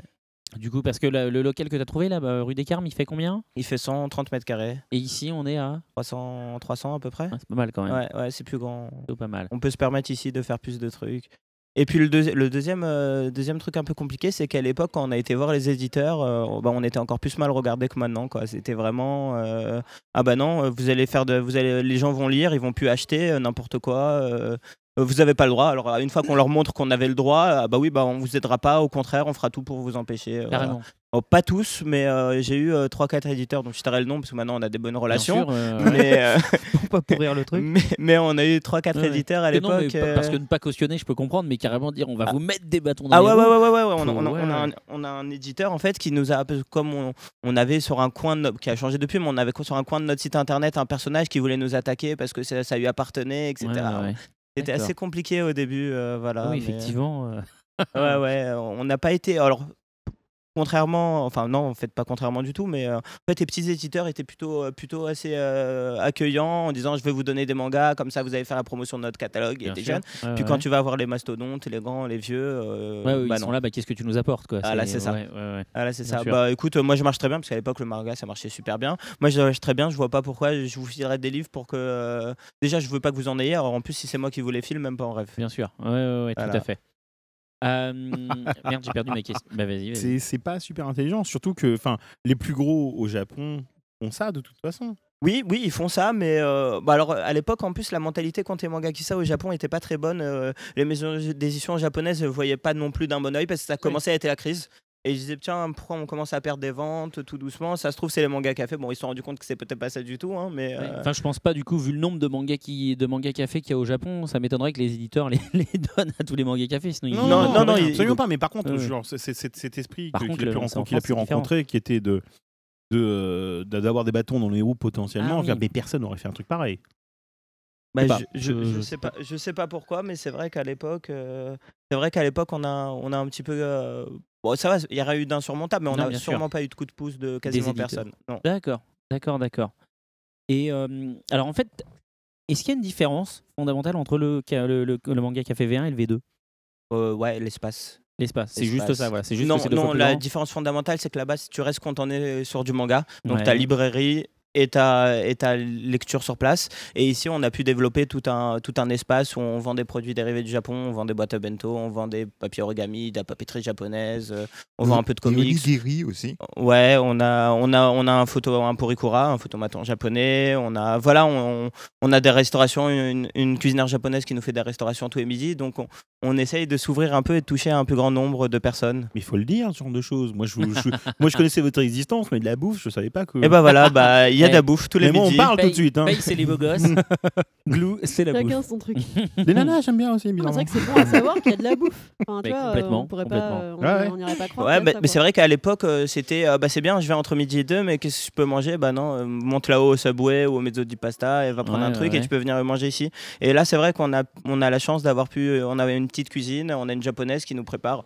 Bon, alors, elle prépare pas des tonnes, mais elle prépare une quinzaine, vingtaine de bento par jour, des pas mal, onigiri. hein. des onigiri et euh, les gens qui, euh, qui viennent euh, à midi, euh, ça part tous les jours très rapidement. Parce Quel genre de prix, histoire de faire un peu de pub? Oh, pas de souci. Bah, alors, le bento est entre 6,50 et 7,50 et l'onigiri est à 2 euros. Voilà. Ah, raisonnable. et tout est frais. Raisonnable et frais. Tout est frais, on jette tous les soirs ce qui reste. En général, il reste pas grand chose, mais euh. Voilà. Donc tout est frais. Donc c'est vrai que ça nous de- d'accueillir même une, une clientèle qui est pas spécialement manga, des gens du bureau d'à côté qui, bah, tu sais, dans le coin, là, on est dans le nouveau 13e, donc il y a énormément d'avocats, d'architectes, de gens qui sont pas spécialement manga et qui, bah, ils ont pas grand chose à, à foutre à midi, donc ils viennent, ils viennent prendre un bento et en même temps ils nous disent, bah, est-ce que vous pouvez nous conseiller un livre pour que je découvre ou on va jouer aux Ouais, jeux ouais. vidéo en attendant, etc. Donc on, ça nous permet de toucher des gens un peu plus, un peu plus, euh, plus divers et euh, variés, quoi. D'accord. Alors moi j'ai encore deux questions. La première c'est euh, est-ce que tu as senti la crise? Tout à fait. Je l'ai senti assez fort même pour le coup. euh, alors on a quasiment autant de gens qui viennent, mais alors on a un petit peu moins, on doit avoir 5% de gens en moins, mais surtout à l'époque on avait euh, deux heures et demie de fréquentation, on est tombé à une heure et demie en moyenne. Les gens restent une heure de moins. D'accord. Voilà. Et euh, on vendait. Alors là, au deuxième manga café, on vend toujours bien parce qu'on a une nouvelle clientèle. Mais à l'époque, au 1, on vendait vraiment beaucoup et on vend de moins en moins. D'accord. Alors, euh, il y a un peu de gens parce qu'ils ont moins de budget. Puis il y a un peu de gens aussi qui achètent à Carrefour, Leclerc, alors qu'ils n'achetaient pas à l'époque à. Carrefour, Alors, Leclerc, une Auchan. question au milieu. Euh, je sais que vous faites beaucoup, beaucoup de salons. Oui. Voilà. Comment ça se passe euh, Alors en fait, dans, dans les salons, on vend à peu près toujours pareil, sauf que en fait, il y a plus de plus en monde de, sur les salons. Donc en fait, c'est juste que le panier moyen des gens a un petit peu baissé. Donc euh, une personne sur salon qui t'achetait avant, qui économisait quasiment tout pour, pour, pour Japan Expo, qui t'achetait 40 livres, bah maintenant il en achète 8, 9, ses nouveautés des trois derniers mois, et il économise plus des sommes folles, il achète plus des séries entières. Enfin, moi ça m'arrivait à l'époque des gens qui venaient de Belgique, parce qu'à l'époque en Belgique il n'y avait pas des tonnes de mangas, qui venaient avec une valise, qui prenaient 70 tomes, et ça lui faisait 6 mois de, De six mois lecture. quoi. Ouais, ouais. Puis maintenant, euh, quand tu dépasses les 8 tomes, c'est une grosse vente. Quoi. C'est, euh, les gens, ils achètent les, les 5 premiers d'un, truc. C'est, une grosse sortie d'argent pour eux. Euh, Le mec, sûr. il te prend les 5 les cinq premiers de n'importe quelle série. C'est, euh, c'est une grosse vente, alors qu'à l'époque, euh, c'était pas grand chose. Quoi. Tout à fait. Donc c'est vrai qu'on sent un petit peu la crise là-dessus aussi. Mais étant donné que tu as de plus en plus de salons, et les salons qui faisaient à l'époque euh, 20, 30 000, qui font maintenant 50 000 personnes, malgré tout, c'est encore, euh, c'est encore intéressant d'aller sur certains salons, mais c'est de plus en plus compliqué aussi. Est-ce que tu as plus de personnes qui viennent, savent déjà ce qu'ils veulent, de personnes qui euh, ont besoin de conseils De plus en plus. À l'époque, c'est vrai que les trois premières années, on jouait vraiment, vraiment, vraiment un rôle de conseil. C'était vraiment, euh, alors ou conseillez-moi, euh, je m'y connais pas trop, etc. Ou sinon des, des, des parents qui ou des frères qui amené leurs petits frères ou des parents qui amené leurs enfants et euh, faites-moi découvrir, etc. Et je pense que euh, malgré tout, les éditeurs ont réussi à faire, à faire lire du manga aux, aux gens de un petit peu en dehors de, du, du- du- du cercle vraiment fermé du manga, des, des- des mangas comme Les Gouttes de Dieu ou euh, Vacances de Jésus, ouais. Jésus et Bouddha, tout ce qui est Taniguchi, etc. Ou même des chi qui ont ramené le public pour le bas, sur le bas pour le coup.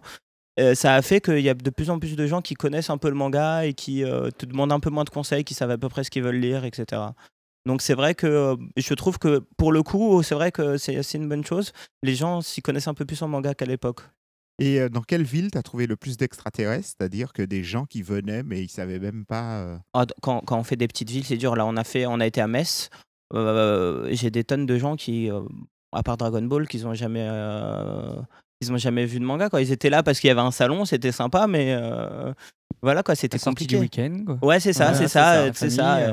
Bon, ah, c'est vrai que, alors après, en général, quand tu vas en dehors de Paris, Un nous, on, manga. on, on va, on va souvent à Marseille. Les gens connaissent le manga, mais ils ont du retard par rapport à Paris. Moi, on me demande des vieilles œuvres de Clamp, des trucs comme ça, des trucs qu'à Paris, on ne demande plus du tout. Et quand tu vas à Marseille, des, des petits mangas ou des mangas qui, qui ont 5, 6 ans, 7 ans, tu vois encore là-bas du Lovina, alors que chez moi, du Lovina, euh, fini quoi. C'est. euh, C'est vrai que si tu te souviens, on s'était croisé à Polymanga. Ouais. Je sais pas si tu te souviens des cosplayers, mais moi ça m'avait choqué parce qu'il y avait, c'était vraiment rafraîchissant. T'avais des cosplays de DBZ, de euh, comment, euh, de Ranma et demi. de Ouais, c'est ça. Ils, Larson, ont, vraiment ils, des- ils ont, euh, ils sont, ils sont peut-être un peu moins saturés que nous. Euh, Nous, Ouais. on est vraiment sur la, durant. sur la dernière nouveauté, le dernier truc, et eux, euh, ça continue encore à, chercher, à chercher des anciennes séries et à lire des anciens trucs. Mais c'est plutôt pas mal aussi dans le coup. Mais euh, c'est vrai qu'il y a un petit décalage par rapport à Paris et euh, le reste de la France. Absolument.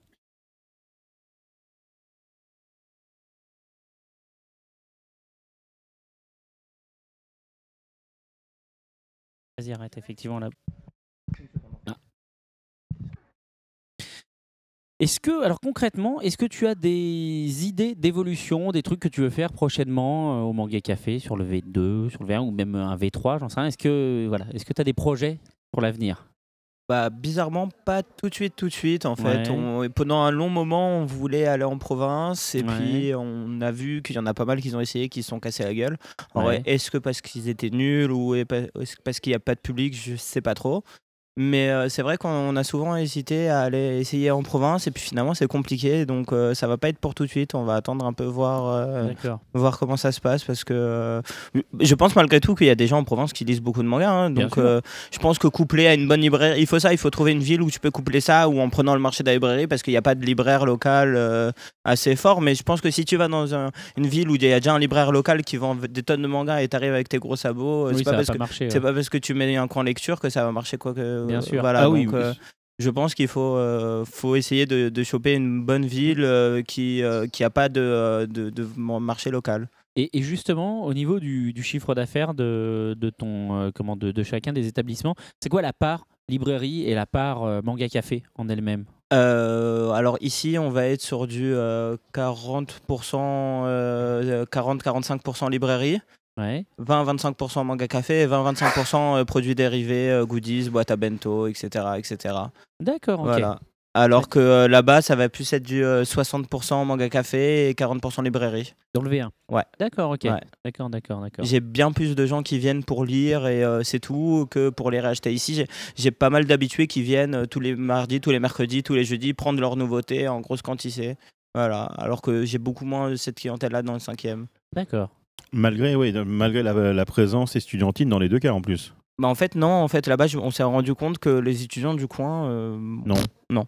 Alors qu'ici, on a l'INALCO, on a Paris 7. Que, euh, Ouais, là-bas, c'est ouais, c'est ouais. Ah, plus, c'est je pense, des écoles qui lisent moins de. euh, Ouais, ouais, c'est ça. Ça, ça, pas ça tant que ça de manga, en fait, c'est plutôt un télo. euh, qui Enfin, à Jussieu, il y a des- gens qui font du C'est japonais. un peu loin, Jussieu, pour le coup. C'est un peu hein. loin pour le coup, Jussieu, c'est vers ici. hein. C'est Ah, entre les deux. Ah, d'accord. Ouais, enfin, c'est Ouais. pas si loin, Jussieu. Quand tu y penses, c'est un quart d'heure Non, à pied, mais, euh, ça leur fait loin. Tu vois, les. Parisiens, ils sont pas habitués à marcher un quart d'heure à pied, Mm. mais ça leur fait loin. On n'a pas, on n'a pas eu tant que ça des, gens de Jussieu à l'époque. On avait pas mal de Tout ça, puis ça les intéressait pas tant que ça. Oui, les voilà, mangas. c'est ça. Ils venaient pour jouer aux jeux vidéo. Non, ils venaient pour jouer aux jeux vidéo ou pour euh, comme ça pour boire, mais pas. On n'a pas eu des tonnes de. euh, même- ah, on avait Louis le Grand, Ricard, tout ça à côté. mais ça euh. les intéresse pas, je pense.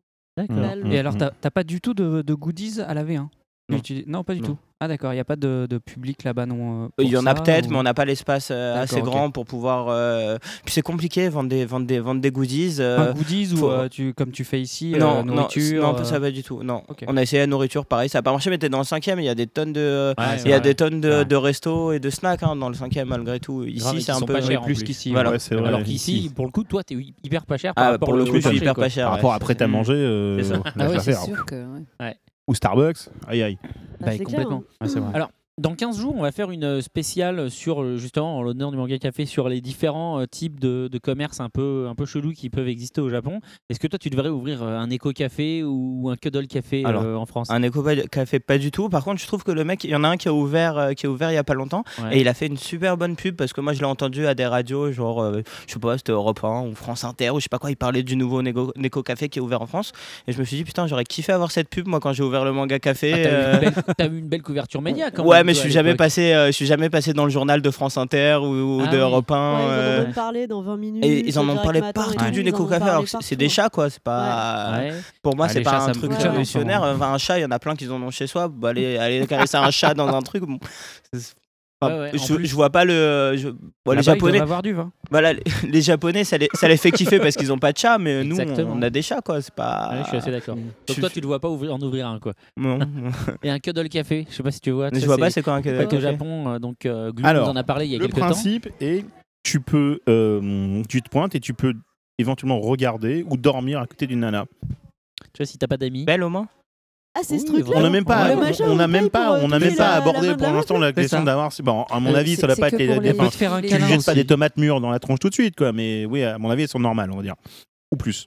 Voilà, c'est pour les gens qui n'ont pas On peut dormir à côté et la regarder en dormant. C'est tout, voilà. Ouais, c'est- pas du tout japonais. aussi, Ah, je veux mais dire- ça, c'est ce que je veux ça. dire, c'est que ça ira pas sur des choses Ouais. qu'on peut Ah, il y a un imaginer. Pour les gens qui sont mariés, c'est tout. Euh, je, pe- je pense qu'en France, ça risque de dériver assez rapidement. Hein. T'as l'inspection de je sais pas quoi qui va débarquer en deux minutes Les pour voir ce qui se passe. C'est un love hein. hotel. C'est. Bon. Un truc qui, justement, c'est Et puis, je vois- Japon, je vois pas en Thaïlande, quoi. Ouais, je vois pas, je vois pas le français s'asseoir à côté, s'allonger à côté d'une fille toute la nuit et faire que la regarder et va essayer de, euh, de passer à l'attaque en 15 minutes quoi. Au Japon, ça peut pas, ça peut Il marcher, va lui mais un billet rapidement en disant c'est écoutez, ça, il y a moyen de négocier, pas une certainement. petite sieste, quoi, un quart d'heure, euh, 20 minutes, mais bon. Bon bah ok, on va faire une. Bah, je te remercie d'avoir répondu à toutes prie. ces questions. Euh, on va faire une deuxième pause musicale, donc on va rester dans City Hunter hein, pour se faire plaisir, Mhm. euh, en enchaînant sur Get Wild. Parfait. Voilà. Allez, à tout à l'heure.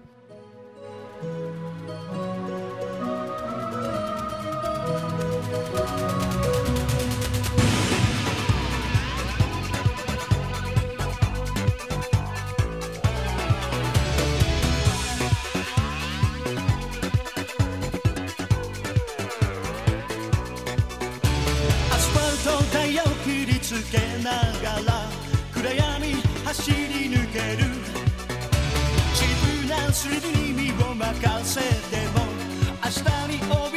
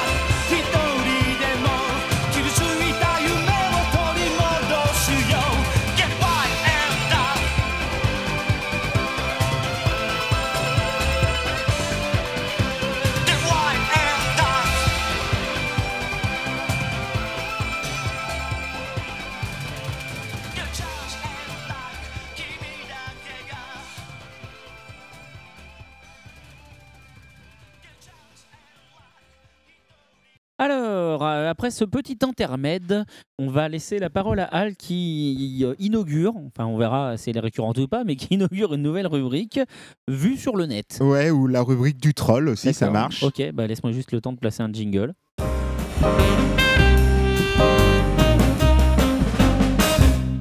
Donc, euh, ma rubrique du troll, on va dire ça comme ça, c'est euh, bah, d'aller troller sur le net et puis de, de repérer des petites. Ah, c'est toi qui es allé troller sur le net? Non, en Alors, fait, je- j'ai été blonde. C'est quoi troller sur le net?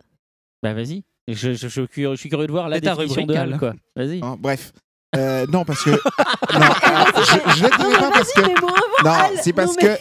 Il a toujours une une version à lui Non, mais- différente. Mais non, mais parce qu'elle pose la question, je- sincèrement. je elle veux veut savoir Bon, en gros, un troll, c'est une personne qui va sur le net et comme il est caché, il se permet de dire en gros euh, ben, des choses, trucs horribles. voilà, des choses horribles. Ouais, c'est un euh, peu le corbeau d'il y a quelques années. Ok, d'accord. Ça, c'est quand, je sais pas, toi, t'as- tu débarques et euh, je sais pas, tu dis, Moi, ah, j'ai moi. pris un Pepsi, j'ai trouvé ça trop bien, puis un mec qui débarque, il fait, oh, le Pepsi c'est de la merde, vive le Coca, Bah, tu vois, c'est un Voilà. troll. Euh, voilà, c'est d'accord. ça. C'est des, des gens en plus qui peuvent passer leur journée entière, en gros, à, Terroriser tu vois, à Naruto dire, c'est de la merde, de toute façon, vive One Piece, voilà, à dire tout et n'importe quoi. Et Voilà. terroriser puis les gens souvent, ça milieu. dégénère. n'est-ce pas Voilà. Donc je commence tout doucement. La première, c'était sur Manga News à propos de la sortie du jeu vidéo euh, Drakengard 3. Il sort Ouais. en France, mais uniquement en téléchargement, alors qu'ailleurs, ça sort en support physique. Mhm. Donc du coup, il y avait des gens qui se plaignaient, entre autres, pourquoi en dématérialiser? Je vous hais. Comment je fais sans connexion PS3 Ah, c'est moche, oui, j'avoue, j'avoue. Ensuite, euh, sur, euh, toujours sur Manga News, il y avait une pas trop un polémique. troll, quoi, ça, quand Voilà. même. Le mec, il a le droit de pas être Voilà. Il y avait une polémique à propos de, euh, de, de la diffusion des Miyazaki sur Arte. Mhm. Alors, il y, a Shen- il y a Sean qui fait Il faut la force de TF1 et de France 2 pour faire connaître les forces, euh, les, euh, pour faire connaître les œuvres de Miyazaki. Eh ben, il, parle, il pense comme toi. Ouais, il est comme toi là. Ah, c'est pour ça, en fait, qu'il C'est l'a mis. pas un Voilà. troll en fait. Sean, c'est Al. Non, non, non, Je connais les deux, c'est- c'est pas Autrement- les mêmes. Autrement, c'est comme si ils avaient rien diffusé à la télé. Ah oui, alors là, ça commence Non, à être là, du troll, c'est- là. Enfin, un peu- c'est- un peu insultant pour les euh, insultant. Zanatos. Pour les gens, qui regardent Arte. Un quoi. peu. Parce que Ouais. Arte faisait partie des, des chaînes hertziennes. Donc Alors, Alors, je pense que les gens qui regardent Arte justement, vous écoutent pas. Zanatos donc répond. Vous pouvez les insulter, il n'y a pas de souci. Mais, mais Ah, qu'est-ce que vous en savez Il y a Miyazaki, donc Eh, qu'est-ce que vous en Moi, j'ai savez regardé, moi, j'ai regardé Mononoke l'autre jour sur Arte. Bah, hein, donc, euh, tu l'avais pas déjà en DVD, pourquoi tu regardes la télé à ce stade-là Mais parce Bah, qu'il que passe à la télé, donc tu te dis tiens, je vais regarder. Bah oui. Mais vous êtes malade ou quoi Bah, Bah, pourquoi euh, bah, pourquoi Parce que tu choisis ce que tu regardes, enfin, à moins de, de te poser et Bah, absorber ce qui et sort de. Bah, je sais pas, Hein une occasion Ils vont de regarder. recommencer, ça leur a fait de l'audience. donc Exactement. Comme ça, ils vont recommencer. Alors, Xanatos répond. Sauf que Arte est une chaîne gratuite et accessible à toutes, contrairement aux chaînes du câble et du satellite. Tout le monde peut la voir Ouais. euh, au même titre que TF1 et France 2. ouais. À moins que les gens soient tellement cons qu'ils ne savent pas zapper au-delà du bouton 1 de la Bah ouais, télécommande. là, on est Fox du- lui répond Il faudrait déplacer Arte sur la- le premier canal et mettre TF1 sur la 7. Pas mal, pas mal, C'est pas mal. logique. Comme ça, t'allumes ta télé, bam, tu tombes sur Arte. Bah, j'aime beaucoup la conclusion, Sean qui fait Arte, c'est une chaîne à oublier. Personne ne la regarde. Personne ne va même regarder ou lire les programmes TV d'Arte. Les audiences le prouvent bien. Bah, il, il est- il a tort en plus, hein, parce que la série euh, Real Humans euh, a vachement bien marché. Ouais. Exactement. Je l'ai maté d'ailleurs, c'était Voilà. hyper bien. Oui, Mais mais t'étais c'était pas tout pas- seul. c'est c'est la seule Non, fois, a justement, ont audience a vraiment hein. explosé au passage. Ah, N'empêche que. Voilà. Oui, sur oui. Manga Sanctuary, ça arrive. sur Manga Sanctuary, à pro- euh, Black Box, en gros, euh, le nouvel éditeur de manga, DVD, machin, etc., ils ont mis un sondage. Et j'ai beaucoup aimé de Tori. Je n'ai pas su trop quoi répondre à la première question. C'est un QCM. hein. Qu'est-ce que vous Mhm. préférez entre du shonen, du shoujo et du seinen Et Mhm. lui, il dit Moi, je préférais une histoire originale du type qu'on ne voit pas souvent. C'est la définition Original, d'original. quoi. Oui, mais surtout entre shonen, seinen et euh, shoujo. Ouais, bah, il dit qu'il s'en fout du genre, euh, tout ce qui l'intéresse, c'est que ce soit de bonnes histoires, il a le droit. Et Oui, Il il a le peut. droit. oui, il peut. évidemment. Sur Abdallah. euh, pardon, Adala. Ab- Abdallah. Tintin le premier portail, le premier portail nord-africain de euh, de news manga. Regardez ce petit. euh, ce que je vous montre. Donc, Écoute, Il y a cool, cette euh, illustration. Des photos de, de meufs plutôt, plutôt Voilà. mignonnes. il y a cette euh, illustration Oui, bon, avec. sans, sans opinion. Alors, Eh, fais tourner. eh, Plus Alors, plaire à Glou, je pense. voilà, le texte c'est 50% des jeunes japonaises sont célibataires. ouais. Alors, vous attendez Avec quoi la photo, la jeune fille s'appelle Mikihara et donc elle est en maillot de bain en illustration. Il y a de Nasuko. Avec La des poses assez suggestives. Voilà. hein. La photo me donne envie poumons. de me marier avec elle. XD. Oui, il faut aller au Japon pour régler ce problème. Et là, il y a un gars qui répond, qui s'appelle Rao Jelzevic. Ok. Quoi? Tu veux te marier avec une meuf qui se monte comme ça sur une photo au monde entier? Désolé, mais j'épouserai jamais une meuf pareille. Ok. Oh, le taliban. Non, c'est un croate, a priori. Et, Ah, Et ah, donc, et donc c'est quoi ce et, et, et répond. Rassure-toi, 50% des femmes japonaises ne ressemblent pas à la photo. Ah voilà, c'était là où il voulait en C'était ça là, le truc drôle. Sur MangaCast, à propos du débat sur le, le Scantrad, Tout à fait. il y a un gars qui dit Non, mais sérieux, vous croyez que les flics vont débarquer chez vous parce que vous avez des mangas scannés bah, c'est c'est possible. Mais Ils oui, ont mais autre oui. chose à faire. Alors, il y a Nigima qui répond Pour le piratage, les éditeurs ont tous les outils qu'il faut, mais ils ont les foi de les utiliser pour se faire respecter, sauf Wakanim qui, eux, ils ont du cran. Ouais. Ouais. ouais, ouais, bon, bref, euh, voilà, je suis pas éditeur, donc euh, ça me concerne donc pas. hein. Voilà. Et donc, j'ai été voir sur, un- sur le même site de Scantrad, Mhm. et il y avait écrit en gros sur le site, et j'ai beaucoup aimé. Euh, Le type, il fait sa préface, son- sa présentation, et il met Dernier point, et je ne le répéterai plus. C'est fatigant. Arrêtez, alors il met en majuscule, en très gros sur le site, arrêtez de demander quand arrivera la suite, ça arrivera quand ça arrivera. En référence aux gens qui se battent parce que les, fans les scantraders sont des feignasses et qui bossent pas mais assez oui, vite. mais oui, mais oui, c'est ça. Les gens, les gens non seulement piratent, mais en plus se plaignent que le piratage arrive pas assez vite. Voilà. Alors, Ah, à D'un toi, autre côté, euh, c'est du piratage. Alors franchement, les mecs, excuse-moi, euh, s'ils veulent avoir des auditeurs, euh, ah, il faut qu'ils le fassent rapidos. hein. Ah, mais la crevarde, quoi. Ah, grave. Grave. Et enfin, oui, il y a eu aussi une, une polémique. Ah, mais- mais tu euh, parles, en Voilà, je parle, je parle maintenant. Ah, mais ça tu alors. parles. Ah, voilà. J'ai doué de la parole, en Et, fait. et donc, il y a eu une polémique sur Manga News euh, entre euh, les éditions Soleil et, euh, et Coyote Mag. Ah oui, j'ai vu ça, oui. Euh, dans des commentaires de sortie de, de Manga News, euh, en, en fait, il y a Laurent donc, euh, de Coyote Mag qui a dit euh, à propos de l'auteur d'Ayaoda, l'auteur de Soleil qui était venu à Japan Expo, qui- le symbole du vide, cet auteur, rien à raconter de dans ses mangas, rien à répondre en interview et rien à dire en conférence. En même temps, c'est peut-être pas faux, j'en sais rien. Ce à quoi raison, euh. Iker, donc euh, responsabilité réelle de Soleil, a répondu tout ça en commentaire hein, euh, sur, sur Manga News. En même temps, quand l'intervieweuse de Coyote demande à ce, ce qu'Ayaoda ferait si l'amour n'existait pas, euh, voilà quoi. Ah oui, donc c'est oui, ah oui, donc, Donc, là, là, c'est des, questions de répond. ovale. Ah, Ah, attention, parce que la attention, fille- parce la que la fille a répondu après. Non mais attends, attends. répondu. Coyote, Coyote donc répond euh, T'es sympathique, mais d'une mauvaise foi sans borne. Et si tu veux laver ton linge sale en public, tu me diras pourquoi vous étiez en panique quand on lui a demandé son opinion au sujet du Scantrad. Ayaoda n'avait rien à raconter. Réponse d'Iker, donc de Soleil. Désolé Laurent, mais ta première réflexion était purement gratuite et révélait clairement que la digestion de cette interview n'était pas terminée. Réponse de Ça Coyote. continue. Non mais c'est que ça, ça continue, c'est fantastique.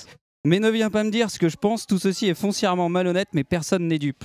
Réponse d'Iker. non mais tout ça en commentaire, ça ne C'est s'est pas fait en c'est off, génial. c'est fantastique. Soleil, donc tu pourras te justifier autant que tu veux. euh, ton premier message euh, n'était rien de plus qu'un troll. Justement. Justement. Et euh, enfin, dernière réponse de, de Coyote. Ah, ah, jolie pirouette, tu as tout ce qu'il faut pour finir conseiller comme auprès d'un politicard. Je te laisse le ballon et le dernier mot. À force de te voir botter en touche, j'ai plus du tout envie de jouer. Et ce Sachant à quoi que- la- la- voilà, la- la journée- l'intervieweuse a ensuite répondu, donc la- que euh, sa question était tout à fait valide en- dans le sens où l'œuvre entière pratiquement d'Ayaoda est autour du thème de l'amour. Et donc, qu'est-ce qu'elle ferait si l'amour n'était pas, euh, n'existait pas? Est-ce qu'elle aurait fait ça sur autre chose, sur un autre sentiment? Qu'est-ce qu'elle pensait de ce sentiment, etc. Mais bon, Bref, La question, ça, elle est vous en ce que vous en penserez. Bah, la question, j'en sais rien. Ce qui est, bah, en fait, euh, techniquement, pour avoir, fait, pour avoir fait quelques interviews, c'est pas les questions qui sont intéressantes, c'est les réponses en fait. C'est-à-dire que tu peux avoir la meilleure, la meilleure question au monde. euh, les mangaka, quand ils ont trois éditeurs sur le dos euh, qui te contrôlent, et ben ils font des réponses hyper polissées. Inversement, des fois tu vas avoir une question, tu te dis elle est un peu bateau, et puis euh, finalement l'auteur, et ben il va avoir plein de trucs à te raconter parce que, euh, bah, parce que justement lui il est libre, il sait, il sait ce qu'il a envie de raconter. Donc là, euh, je vais pas spécialement prendre parti pour l'un ou pour l'autre, mais, euh, mais c'est vrai que c'est un jeu où les deux parties doivent, euh, doivent participer. En même temps, c'est vrai que c'est un, bon, tout le monde le sait que les auteurs japonais ont du mal à répondre aux, aux questions, donc c'est toujours quand un ils peu sont triste. très entourés. Voilà. Mais d'un autre côté, euh, la question est même pas de savoir si c'est le journaliste qui a fait son mal son travail ou pas. La question, c'est de savoir effectivement si euh, c'est la place les commentaires Manga News, où euh, Voilà, un éditeur cette, et, euh, un, exactement. et un journaliste doivent euh, régler leur compte. Est-ce que peut-être ils auraient pas mieux fait de faire ça par téléphone?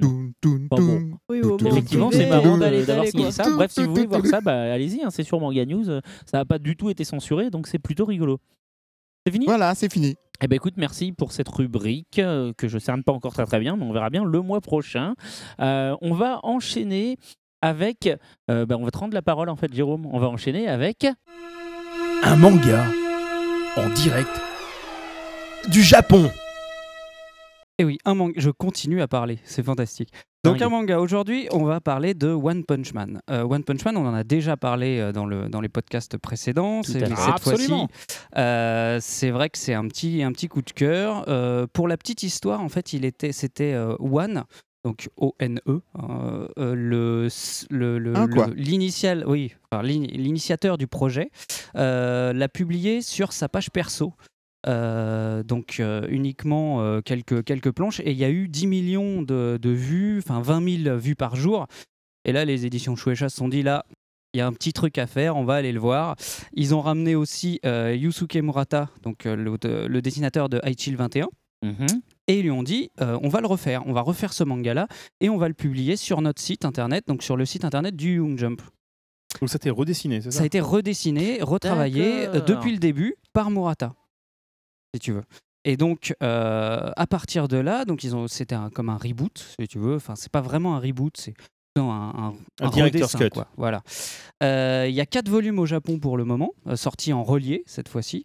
Ils hésitent à le faire passer dans le Shonen Jump parce qu'ils ont vraiment un problème euh, à ce moment-là, euh, enfin euh, sur ce manga-là, euh, sur la cible du manga, savoir est-ce que c'est plutôt Young, est-ce que c'est plutôt Shonen, ça ils savent pas encore. Et en gros, donc l'histoire, eh bien ça suit Saitama. Saitama, c'était un chômeur, euh, tout ce qu'il y a de plus banal euh, au Japon, et voilà un petit pépère dans sa vie, sauf qu'il a eu envie de devenir super-héros. Donc il s'est entraîné pendant trois ans. Il s'est entraîné, il a fait des pompes, il a fait des squats, il s'est il s'est dit oh, j'y vais à fond. quoi. Et il s'est tellement entraîné qu'il a perdu tous ses cheveux, il a perdu tous les poils de son corps, même il est devenu mais mais vraiment malingre quoi. Je- Limite il flotte dans moche son hein, sur le euh, il flotte dans son costume de Superman, tu vois. C'est, ça, c'est pas du tout le, le- Ah, l'image du super-héros. non? Sauf que il est super balèze. Mais il a un gros problème, c'est que comme il est super balèze, tous les super méchants qu'il rencontre, il les abat en un seul coup de poing. Et lui, il aimerait bien se battre. Mais les autres sont pas à la hauteur. quoi. Donc il est un peu en dépression.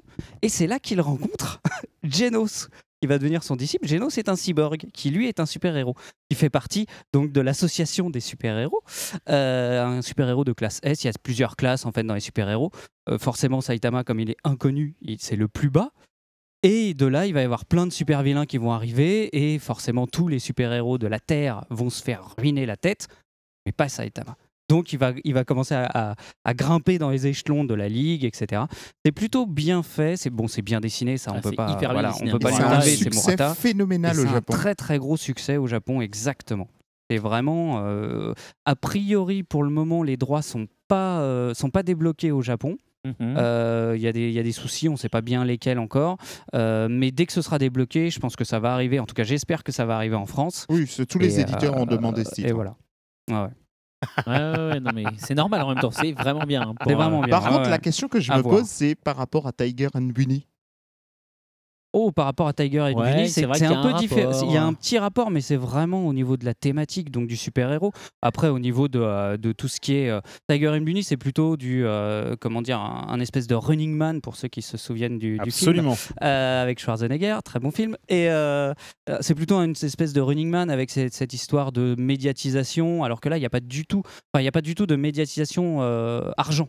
Il y a plutôt une médiatisation. ce sont des héros, il faut qu'ils nous sauvent, etc.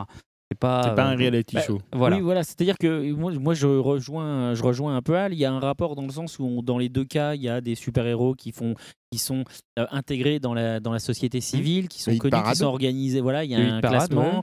il y, a, il, y a une, il y a un syndicat qui les gère.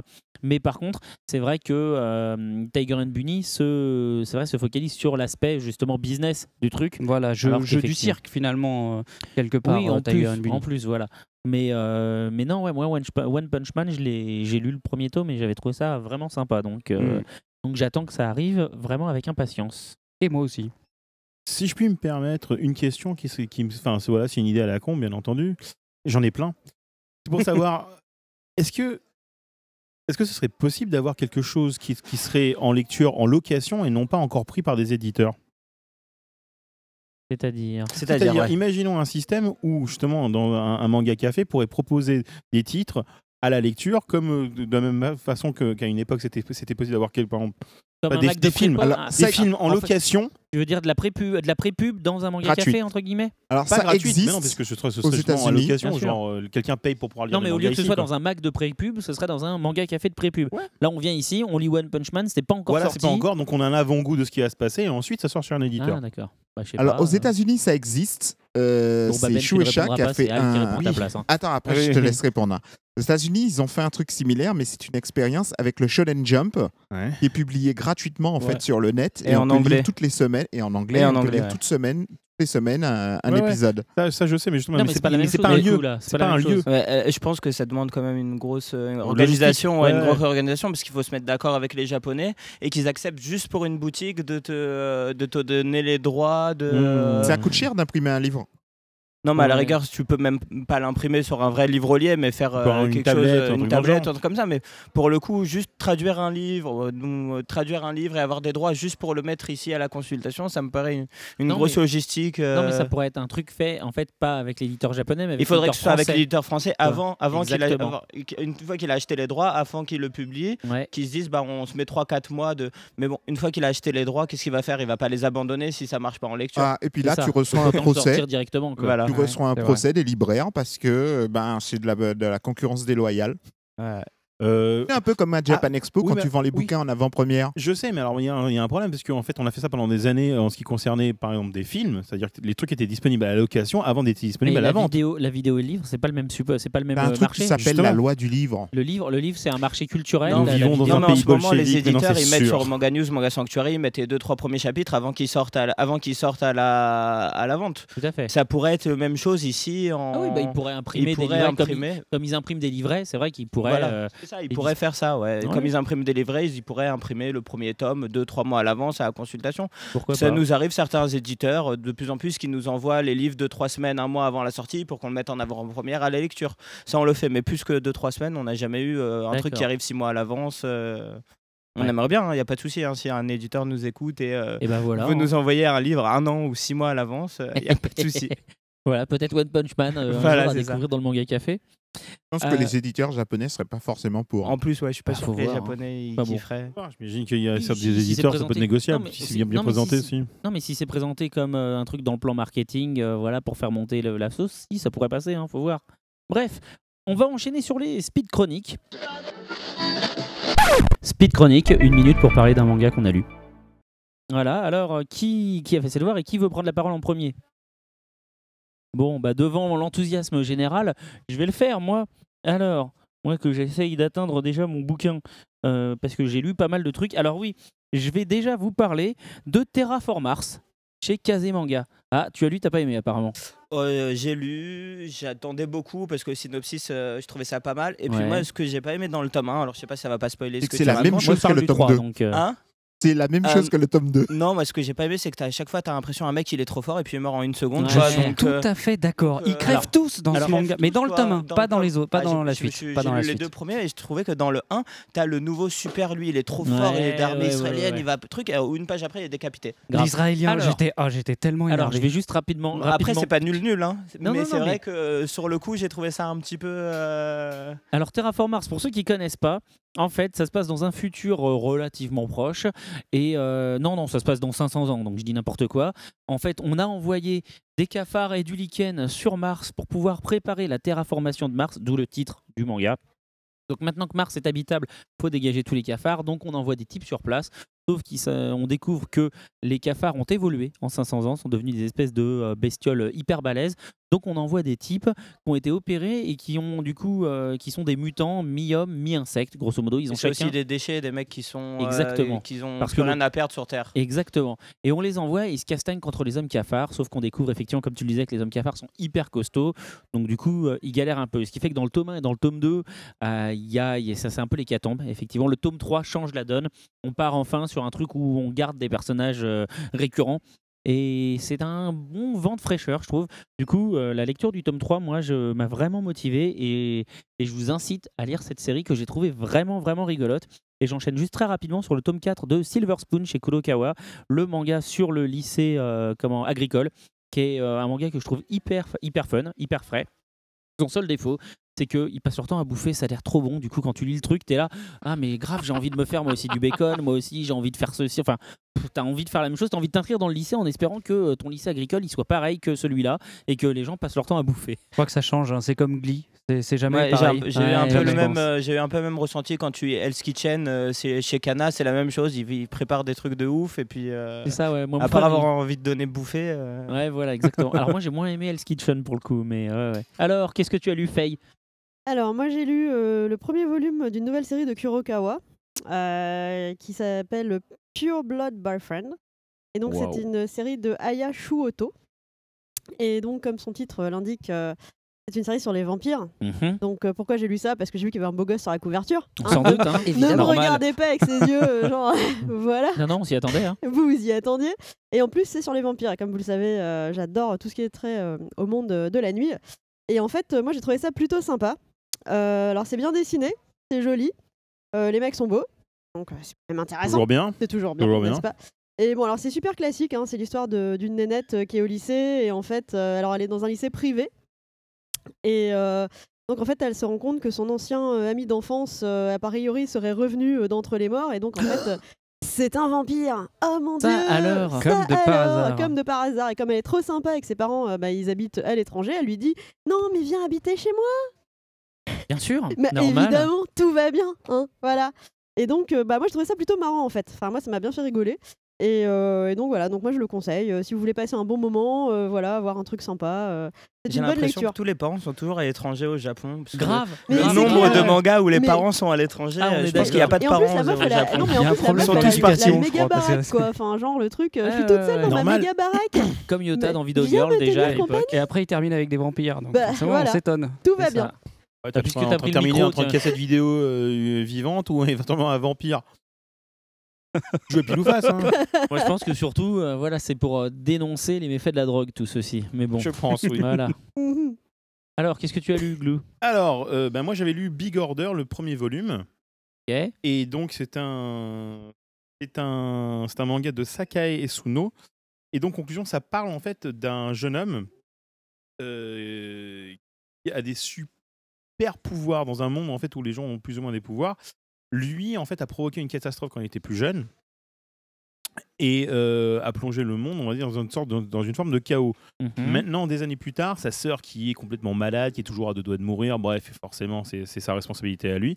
Des années plus tard, en fait, il y a une fille qui le, qui le récupère et euh, qui vient le voir pour le tuer, ni plus ni moins l'abattre pour ce qui a été fait, parce qu'il y a quand même plein de gens qui sont morts, sa famille elle est morte, bref, elle n'est pas contente.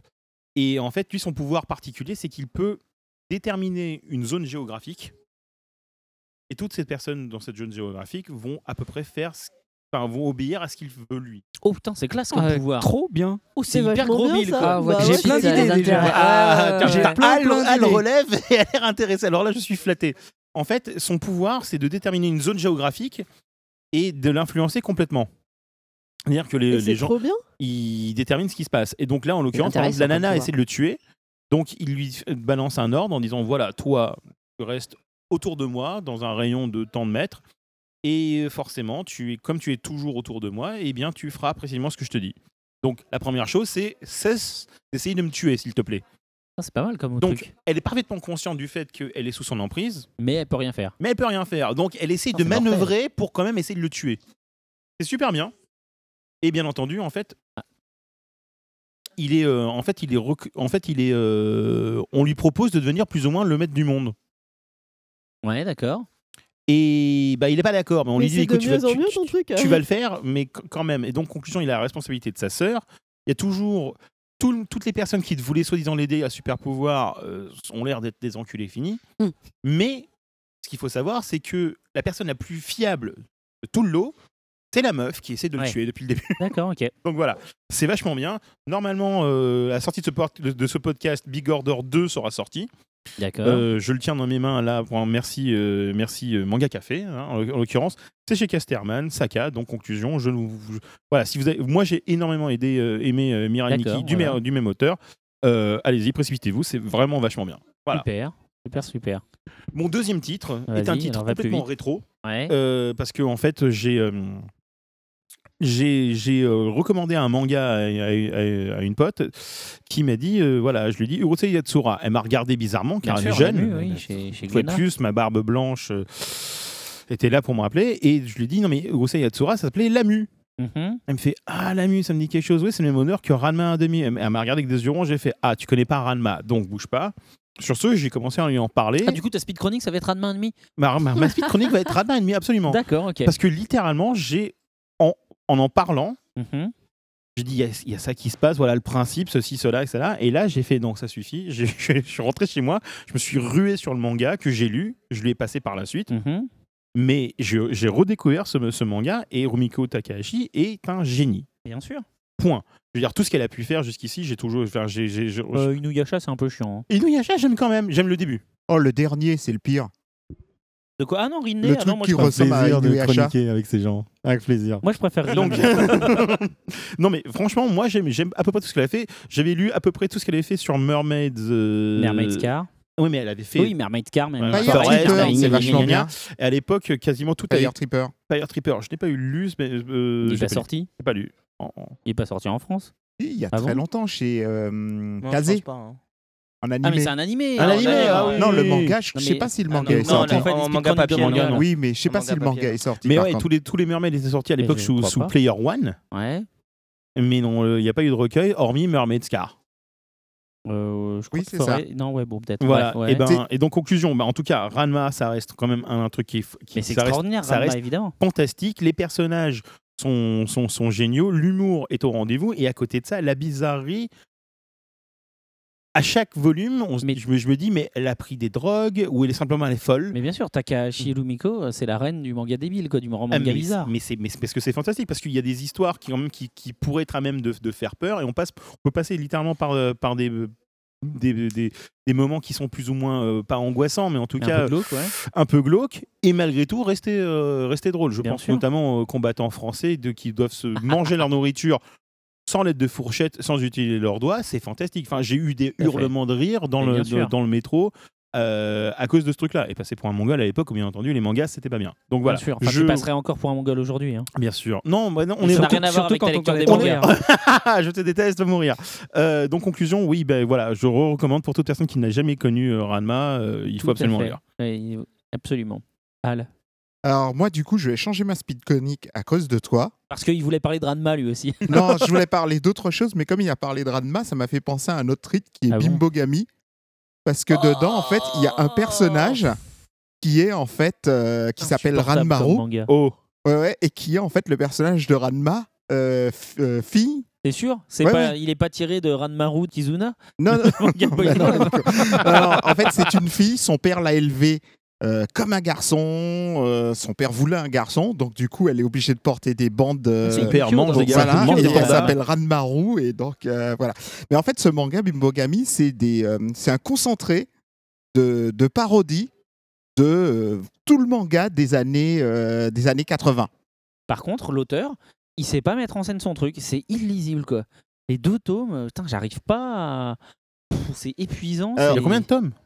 Il y en a deux pour l'instant en France, je crois. En France, trois. ouais, il y a T'arrives pas à lire Trois, deux tomes trois. Ah, c'est fatigant, c'est fatigant, ça euh, part dans tous les sens. En plus, l'adaptation, elle est euh, bancale. Mais c'est quoi Ah. C'est Project Echo en gros, euh, mais euh, années non, 80. en fait, si tu veux, c'est une sorte de délire sans queue ni tête où tout est prétexte à faire des parodies de séries, etc. En fait, on trouve de tout. Alors, l'animé est encore pire parce qu'il y a une série télé. Que l'animé, eux, carrément, en fait, dans le manga, ils font des références à des euh, plein d'autres mangas. Mais dans l'animé, on te les montre carrément. Par exemple, on t'explique que Vegeta, s'il s'est fait euh, avoir, c'est parce qu'il s'est fait prendre son, sa, sa chance par, euh, par, la- par l'héroïne, en gros. Le, pouvoir de l'héroïne, c'est d'avoir beaucoup de chance, mais surtout d'absorber de- la Quand chance. même, à un moment donné, le pitch du manga. Voilà. C'est le, le principe, c'est une fille en fait qui, euh, qui a naturellement beaucoup de chance, mais en plus elle a le pouvoir d'absorber la chance des autres. Et donc, en, en fait, au royaume qu'il des dieux. Las voilà. Vegas, au lieu de Ouais. faire la con. Voilà. Il- ben, en fait, si tu veux, elle est riche, elle est belle, elle En est plus super forte dans les Ah oui, elle a études. de la chance, elle a de la de chance. Donc Oui, tout oui. lui réussit. Et en gros, euh, en fait, au royaume des dieux, on envoie la déesse de la poisse pour la voir. Et la déesse de la poisse, euh, en fait, son boulot, c'est de, euh, bah, de faire en sorte que l'équilibre soit rétabli. Sauf que la déesse de la poisse lui explique bon, je vais te prendre ton énergie, mais du coup, comme ça va compenser, eh ben, euh, tu vas tout perdre. Mais tu auras dans la, de la chance, d'ici peu, tu tomberas sur un gros otaku qui, euh, qui va te prendre sous son aile et tu auras cinq euh, enfants avec eux et tu vas vivre dans un 23 mètres carrés.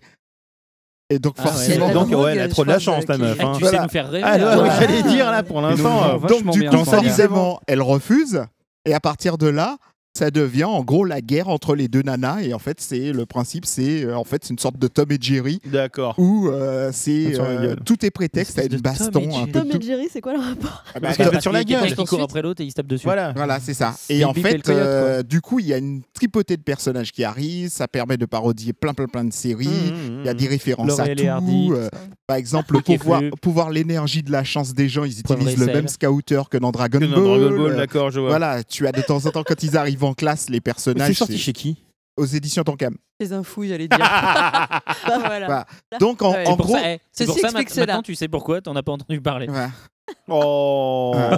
Ça, c'est bas. Ça, c'est de la Ça, c'est calomnie. méchant. Oh là là. Et donc, euh, si tu veux, en gros, euh, si tu une- pour une personne, il y a une grosse culture générale en matière de séries, par exemple, c'est euh, c'est marrant de voir euh, du C'est Jojo, sorti du Ken. euh, Ça fait 4-5 mois maintenant puisqu'il y a 3 tomes de sortie. Voilà. Je m'intéresser au problème Voilà. alors. Voilà, t'as du Jojo, t'as du Ken, t'as plein de trucs euh, à l'intérieur. D'accord, bah écoute, moi je. Oui, je suis Et puis plein hein. de trucs qu'on connaît pas aussi, Ouais. forcément. Voilà.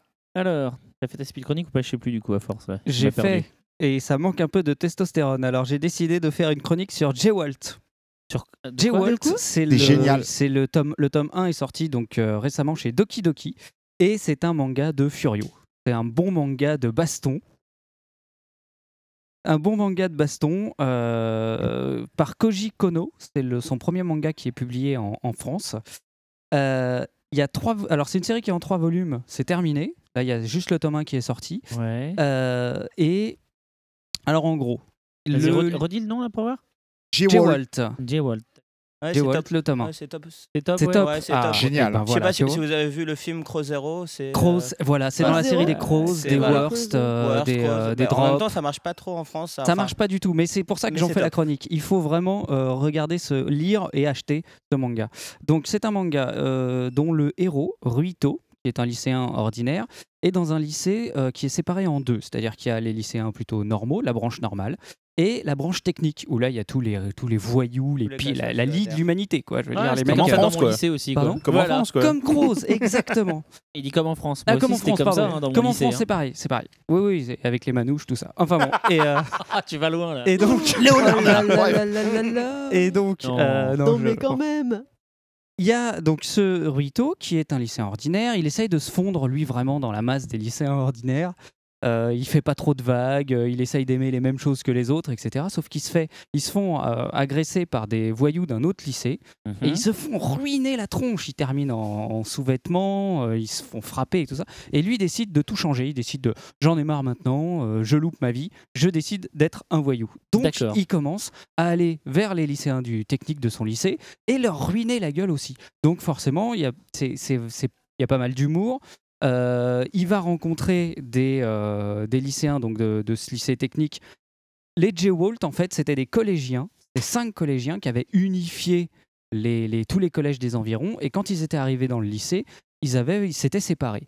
Et il s'avère que euh, il retrouve un des J-Walt dans ce lycée-là et qui va un petit peu lui apprendre comment devenir un bon voyou.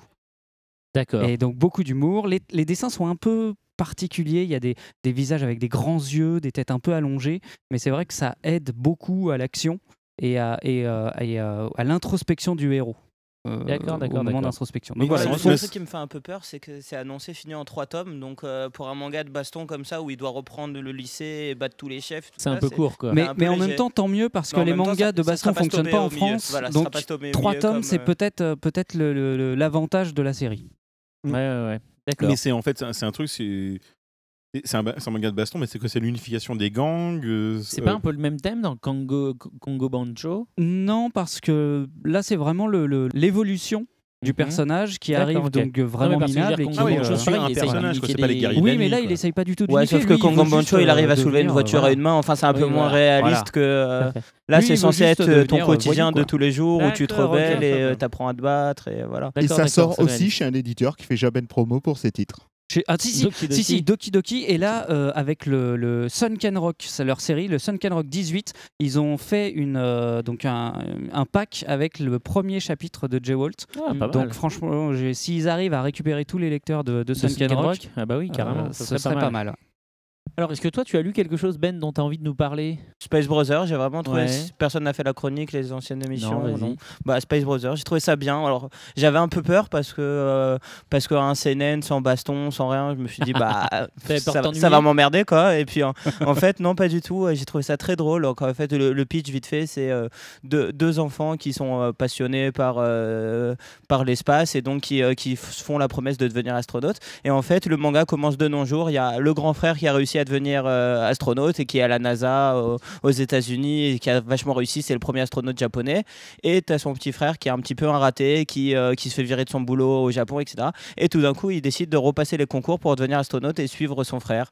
Et donc, c'est euh, le petit frère qui va essayer de reprendre la voie qu'il avait toute tracée et reprendre, mais qui a un gros complexe d'infériorité par rapport à son, à son frère et qui euh, va devoir marcher dans ses pas, mais qui a peur de l'échec. Et c'est vraiment très drôle, c'est plein d'humour, euh, c'est un peu décalé aussi, c'est pas, pas hyper sérieux comme on pouvait s'y attendre, et j'ai trouvé ça vraiment cool euh, pour le coup. Ouais, et en plus, Pika, Pika d'abord a de la chance parce qu'il y a l'animé qui débarque sur J1 et sur, sur ADN. Mais en plus, ils ont joué le jeu puisque bah, moi j'ai reçu le, le bouquin en presse et du coup, pour, euh, pour attirer l'œil, ils ont joint euh, deux choses un petit dossier qui est rigolo, qui est coécrit avec le CNES, mine de rien, le Centre national de l'étude spatiale, et euh, une petite carte du ciel. Donc, ça, c'est plutôt sympa, voilà, pour voir, euh, tu vois, tu, tu bouges ton truc en fonction de la date où t'es et pouf, tu vois les constellations. Je sais pas si vous avez vu, mais en librairie, ils ont fait un genre de stand fusée spatiale qui est assez sympa Oui, pour oui, le coup. euh, Ouais, ouais, ouais. Ouais, je, moi je, je le trouve vraiment bien. Alors je pense honnêtement, hein, c'est pas pour faire de la peine à Picard, mais je pense pas que ça va cartonner parce que 33 tomes euh, ou 34 Oh, tomes, ah oui, euh, oui. c'est compliqué quoi. Lancer un Oh, manga, un CNN, bah, déjà CNN c'est quand même euh, c'est pas pour tout le monde. En plus 30 et quelques tomes en comptoir en Ouais, cours, c'est ouais. chaud. Quand c'est pas du Gantz, du vagabond, Ouais, ou ouais des c'est ça. Il y a pas de fille à poil quoi. ouais. Donc euh, Ouais, voilà. Ouais, mais, euh, mais pourtant, c'est c'est quand même vachement bien, ça mérite qu'on essaye. Après, on peut ne pas accrocher, hein, parce que j'avoue que ceux qui vont chercher du CNN pour des bastons ou des filles, il y en a pas. Ah, ils vont être déçus. hein. Ouais, ils vont être déçus, mais sinon, l'histoire est vra- vraiment vachement cool. Absolument. Et puis au Japon, ça cartonne. Ils ont fait des t-shirts avec Uniqlo, euh, Space Brothers et tout Avec- ça. ah ouais, avec ouais, ils ont fait des Bah, Uniqlo. donc ça ils va ont fait arriver des- en France alors euh, Ah, certainement. Il y a des t-shirts Uniqlo, euh. Space Brothers Ah ouais qui sont sortis. Enfin, au Japon, c'est euh, c'est Ah, un regarder. phénomène assez important. Ah, je vais regarder. euh. Moi, ce que j'ai retenu de ce manga, c'est le côté brother, parce que le héros, il a une tête, on dirait qu'il a un afro. Ouais, c'est Tout ouais, à fait. c'est vrai, c'est vrai. Il, Tout à il a fait. une coupe à la afro, un peu. Je sais pas si quelqu'un avait Eh, vu. euh, Santa c'était hum, Ah Tokyo. Tribes 2. Hein? Tokyo Tribes 2 Voilà, c'est ça. Bah, Il a exactement la même tête que le héros dans Tokyo Tribe. Il fait un peu euh, voyou euh, japonais. euh. Ouais, je suis d'accord, je suis d'accord.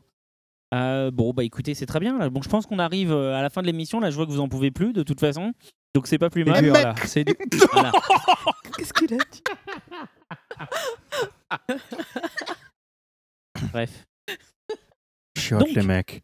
Ben, déjà, je te remercie de nous avoir accueillis. Je te Bah, avec remercie de nous avoir consacré euh, Ben. ton samedi après-midi.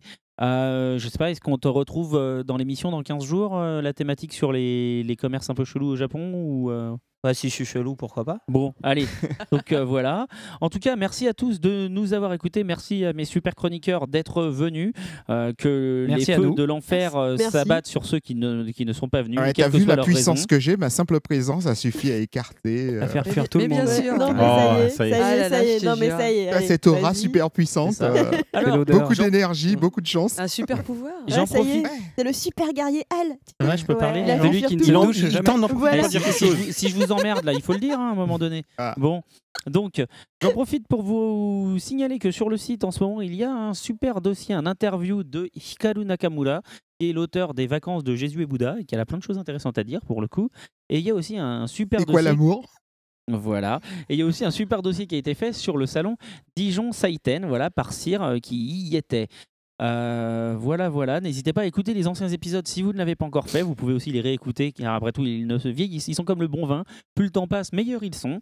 D'ailleurs, c'est ce qu'on retiendra dans l'émission. Il y a du vin pour chat. voilà, mais Al, on, en, on retient Et de plus la aujourd'hui. Là, hein, pour c'est fini. Oui, c'est vrai. Pas? Et un pingouin qui Ça a fait va, c'est fini, les enfants? Il y a un pingouin fait. Arrêtez de Eh, vous moquer de ma là. chronique. Vous avez fini, Biquet Boc Bon. Non, mais on fait Et le générique de fin. voilà, c'est ça, tu vois, on fait un Alors- récap. Ensuite, n'hésitez pas à réagir sur Facebook, sur Twitter pour nous dire ce que vous avez pe- pensé de la nouvelle formule, de la nouvelle rubrique de Hall. Euh, voilà, venez voter sur iTunes. Euh, n'hésitez pas à nous laisser 5 petites étoiles et un commentaire. C'est parfait pour nous aider à dominer le monde. Voilà, vous pouvez nous retrouver chez nos partenaires Pod Radio, Podcast France, Subarashi, Bad Geek et Animeland.com. On vous donne donc rendez-vous dans 15 jours pour la thématique sur euh, l'incroyable imagination des loisirs japonais. Je vous dis merci à tous et au mois prochain, enfin et dans 15 jours, pardon, pour une nouvelle édition. Et d'ici là, lisez plein de mangas. Salut Salut.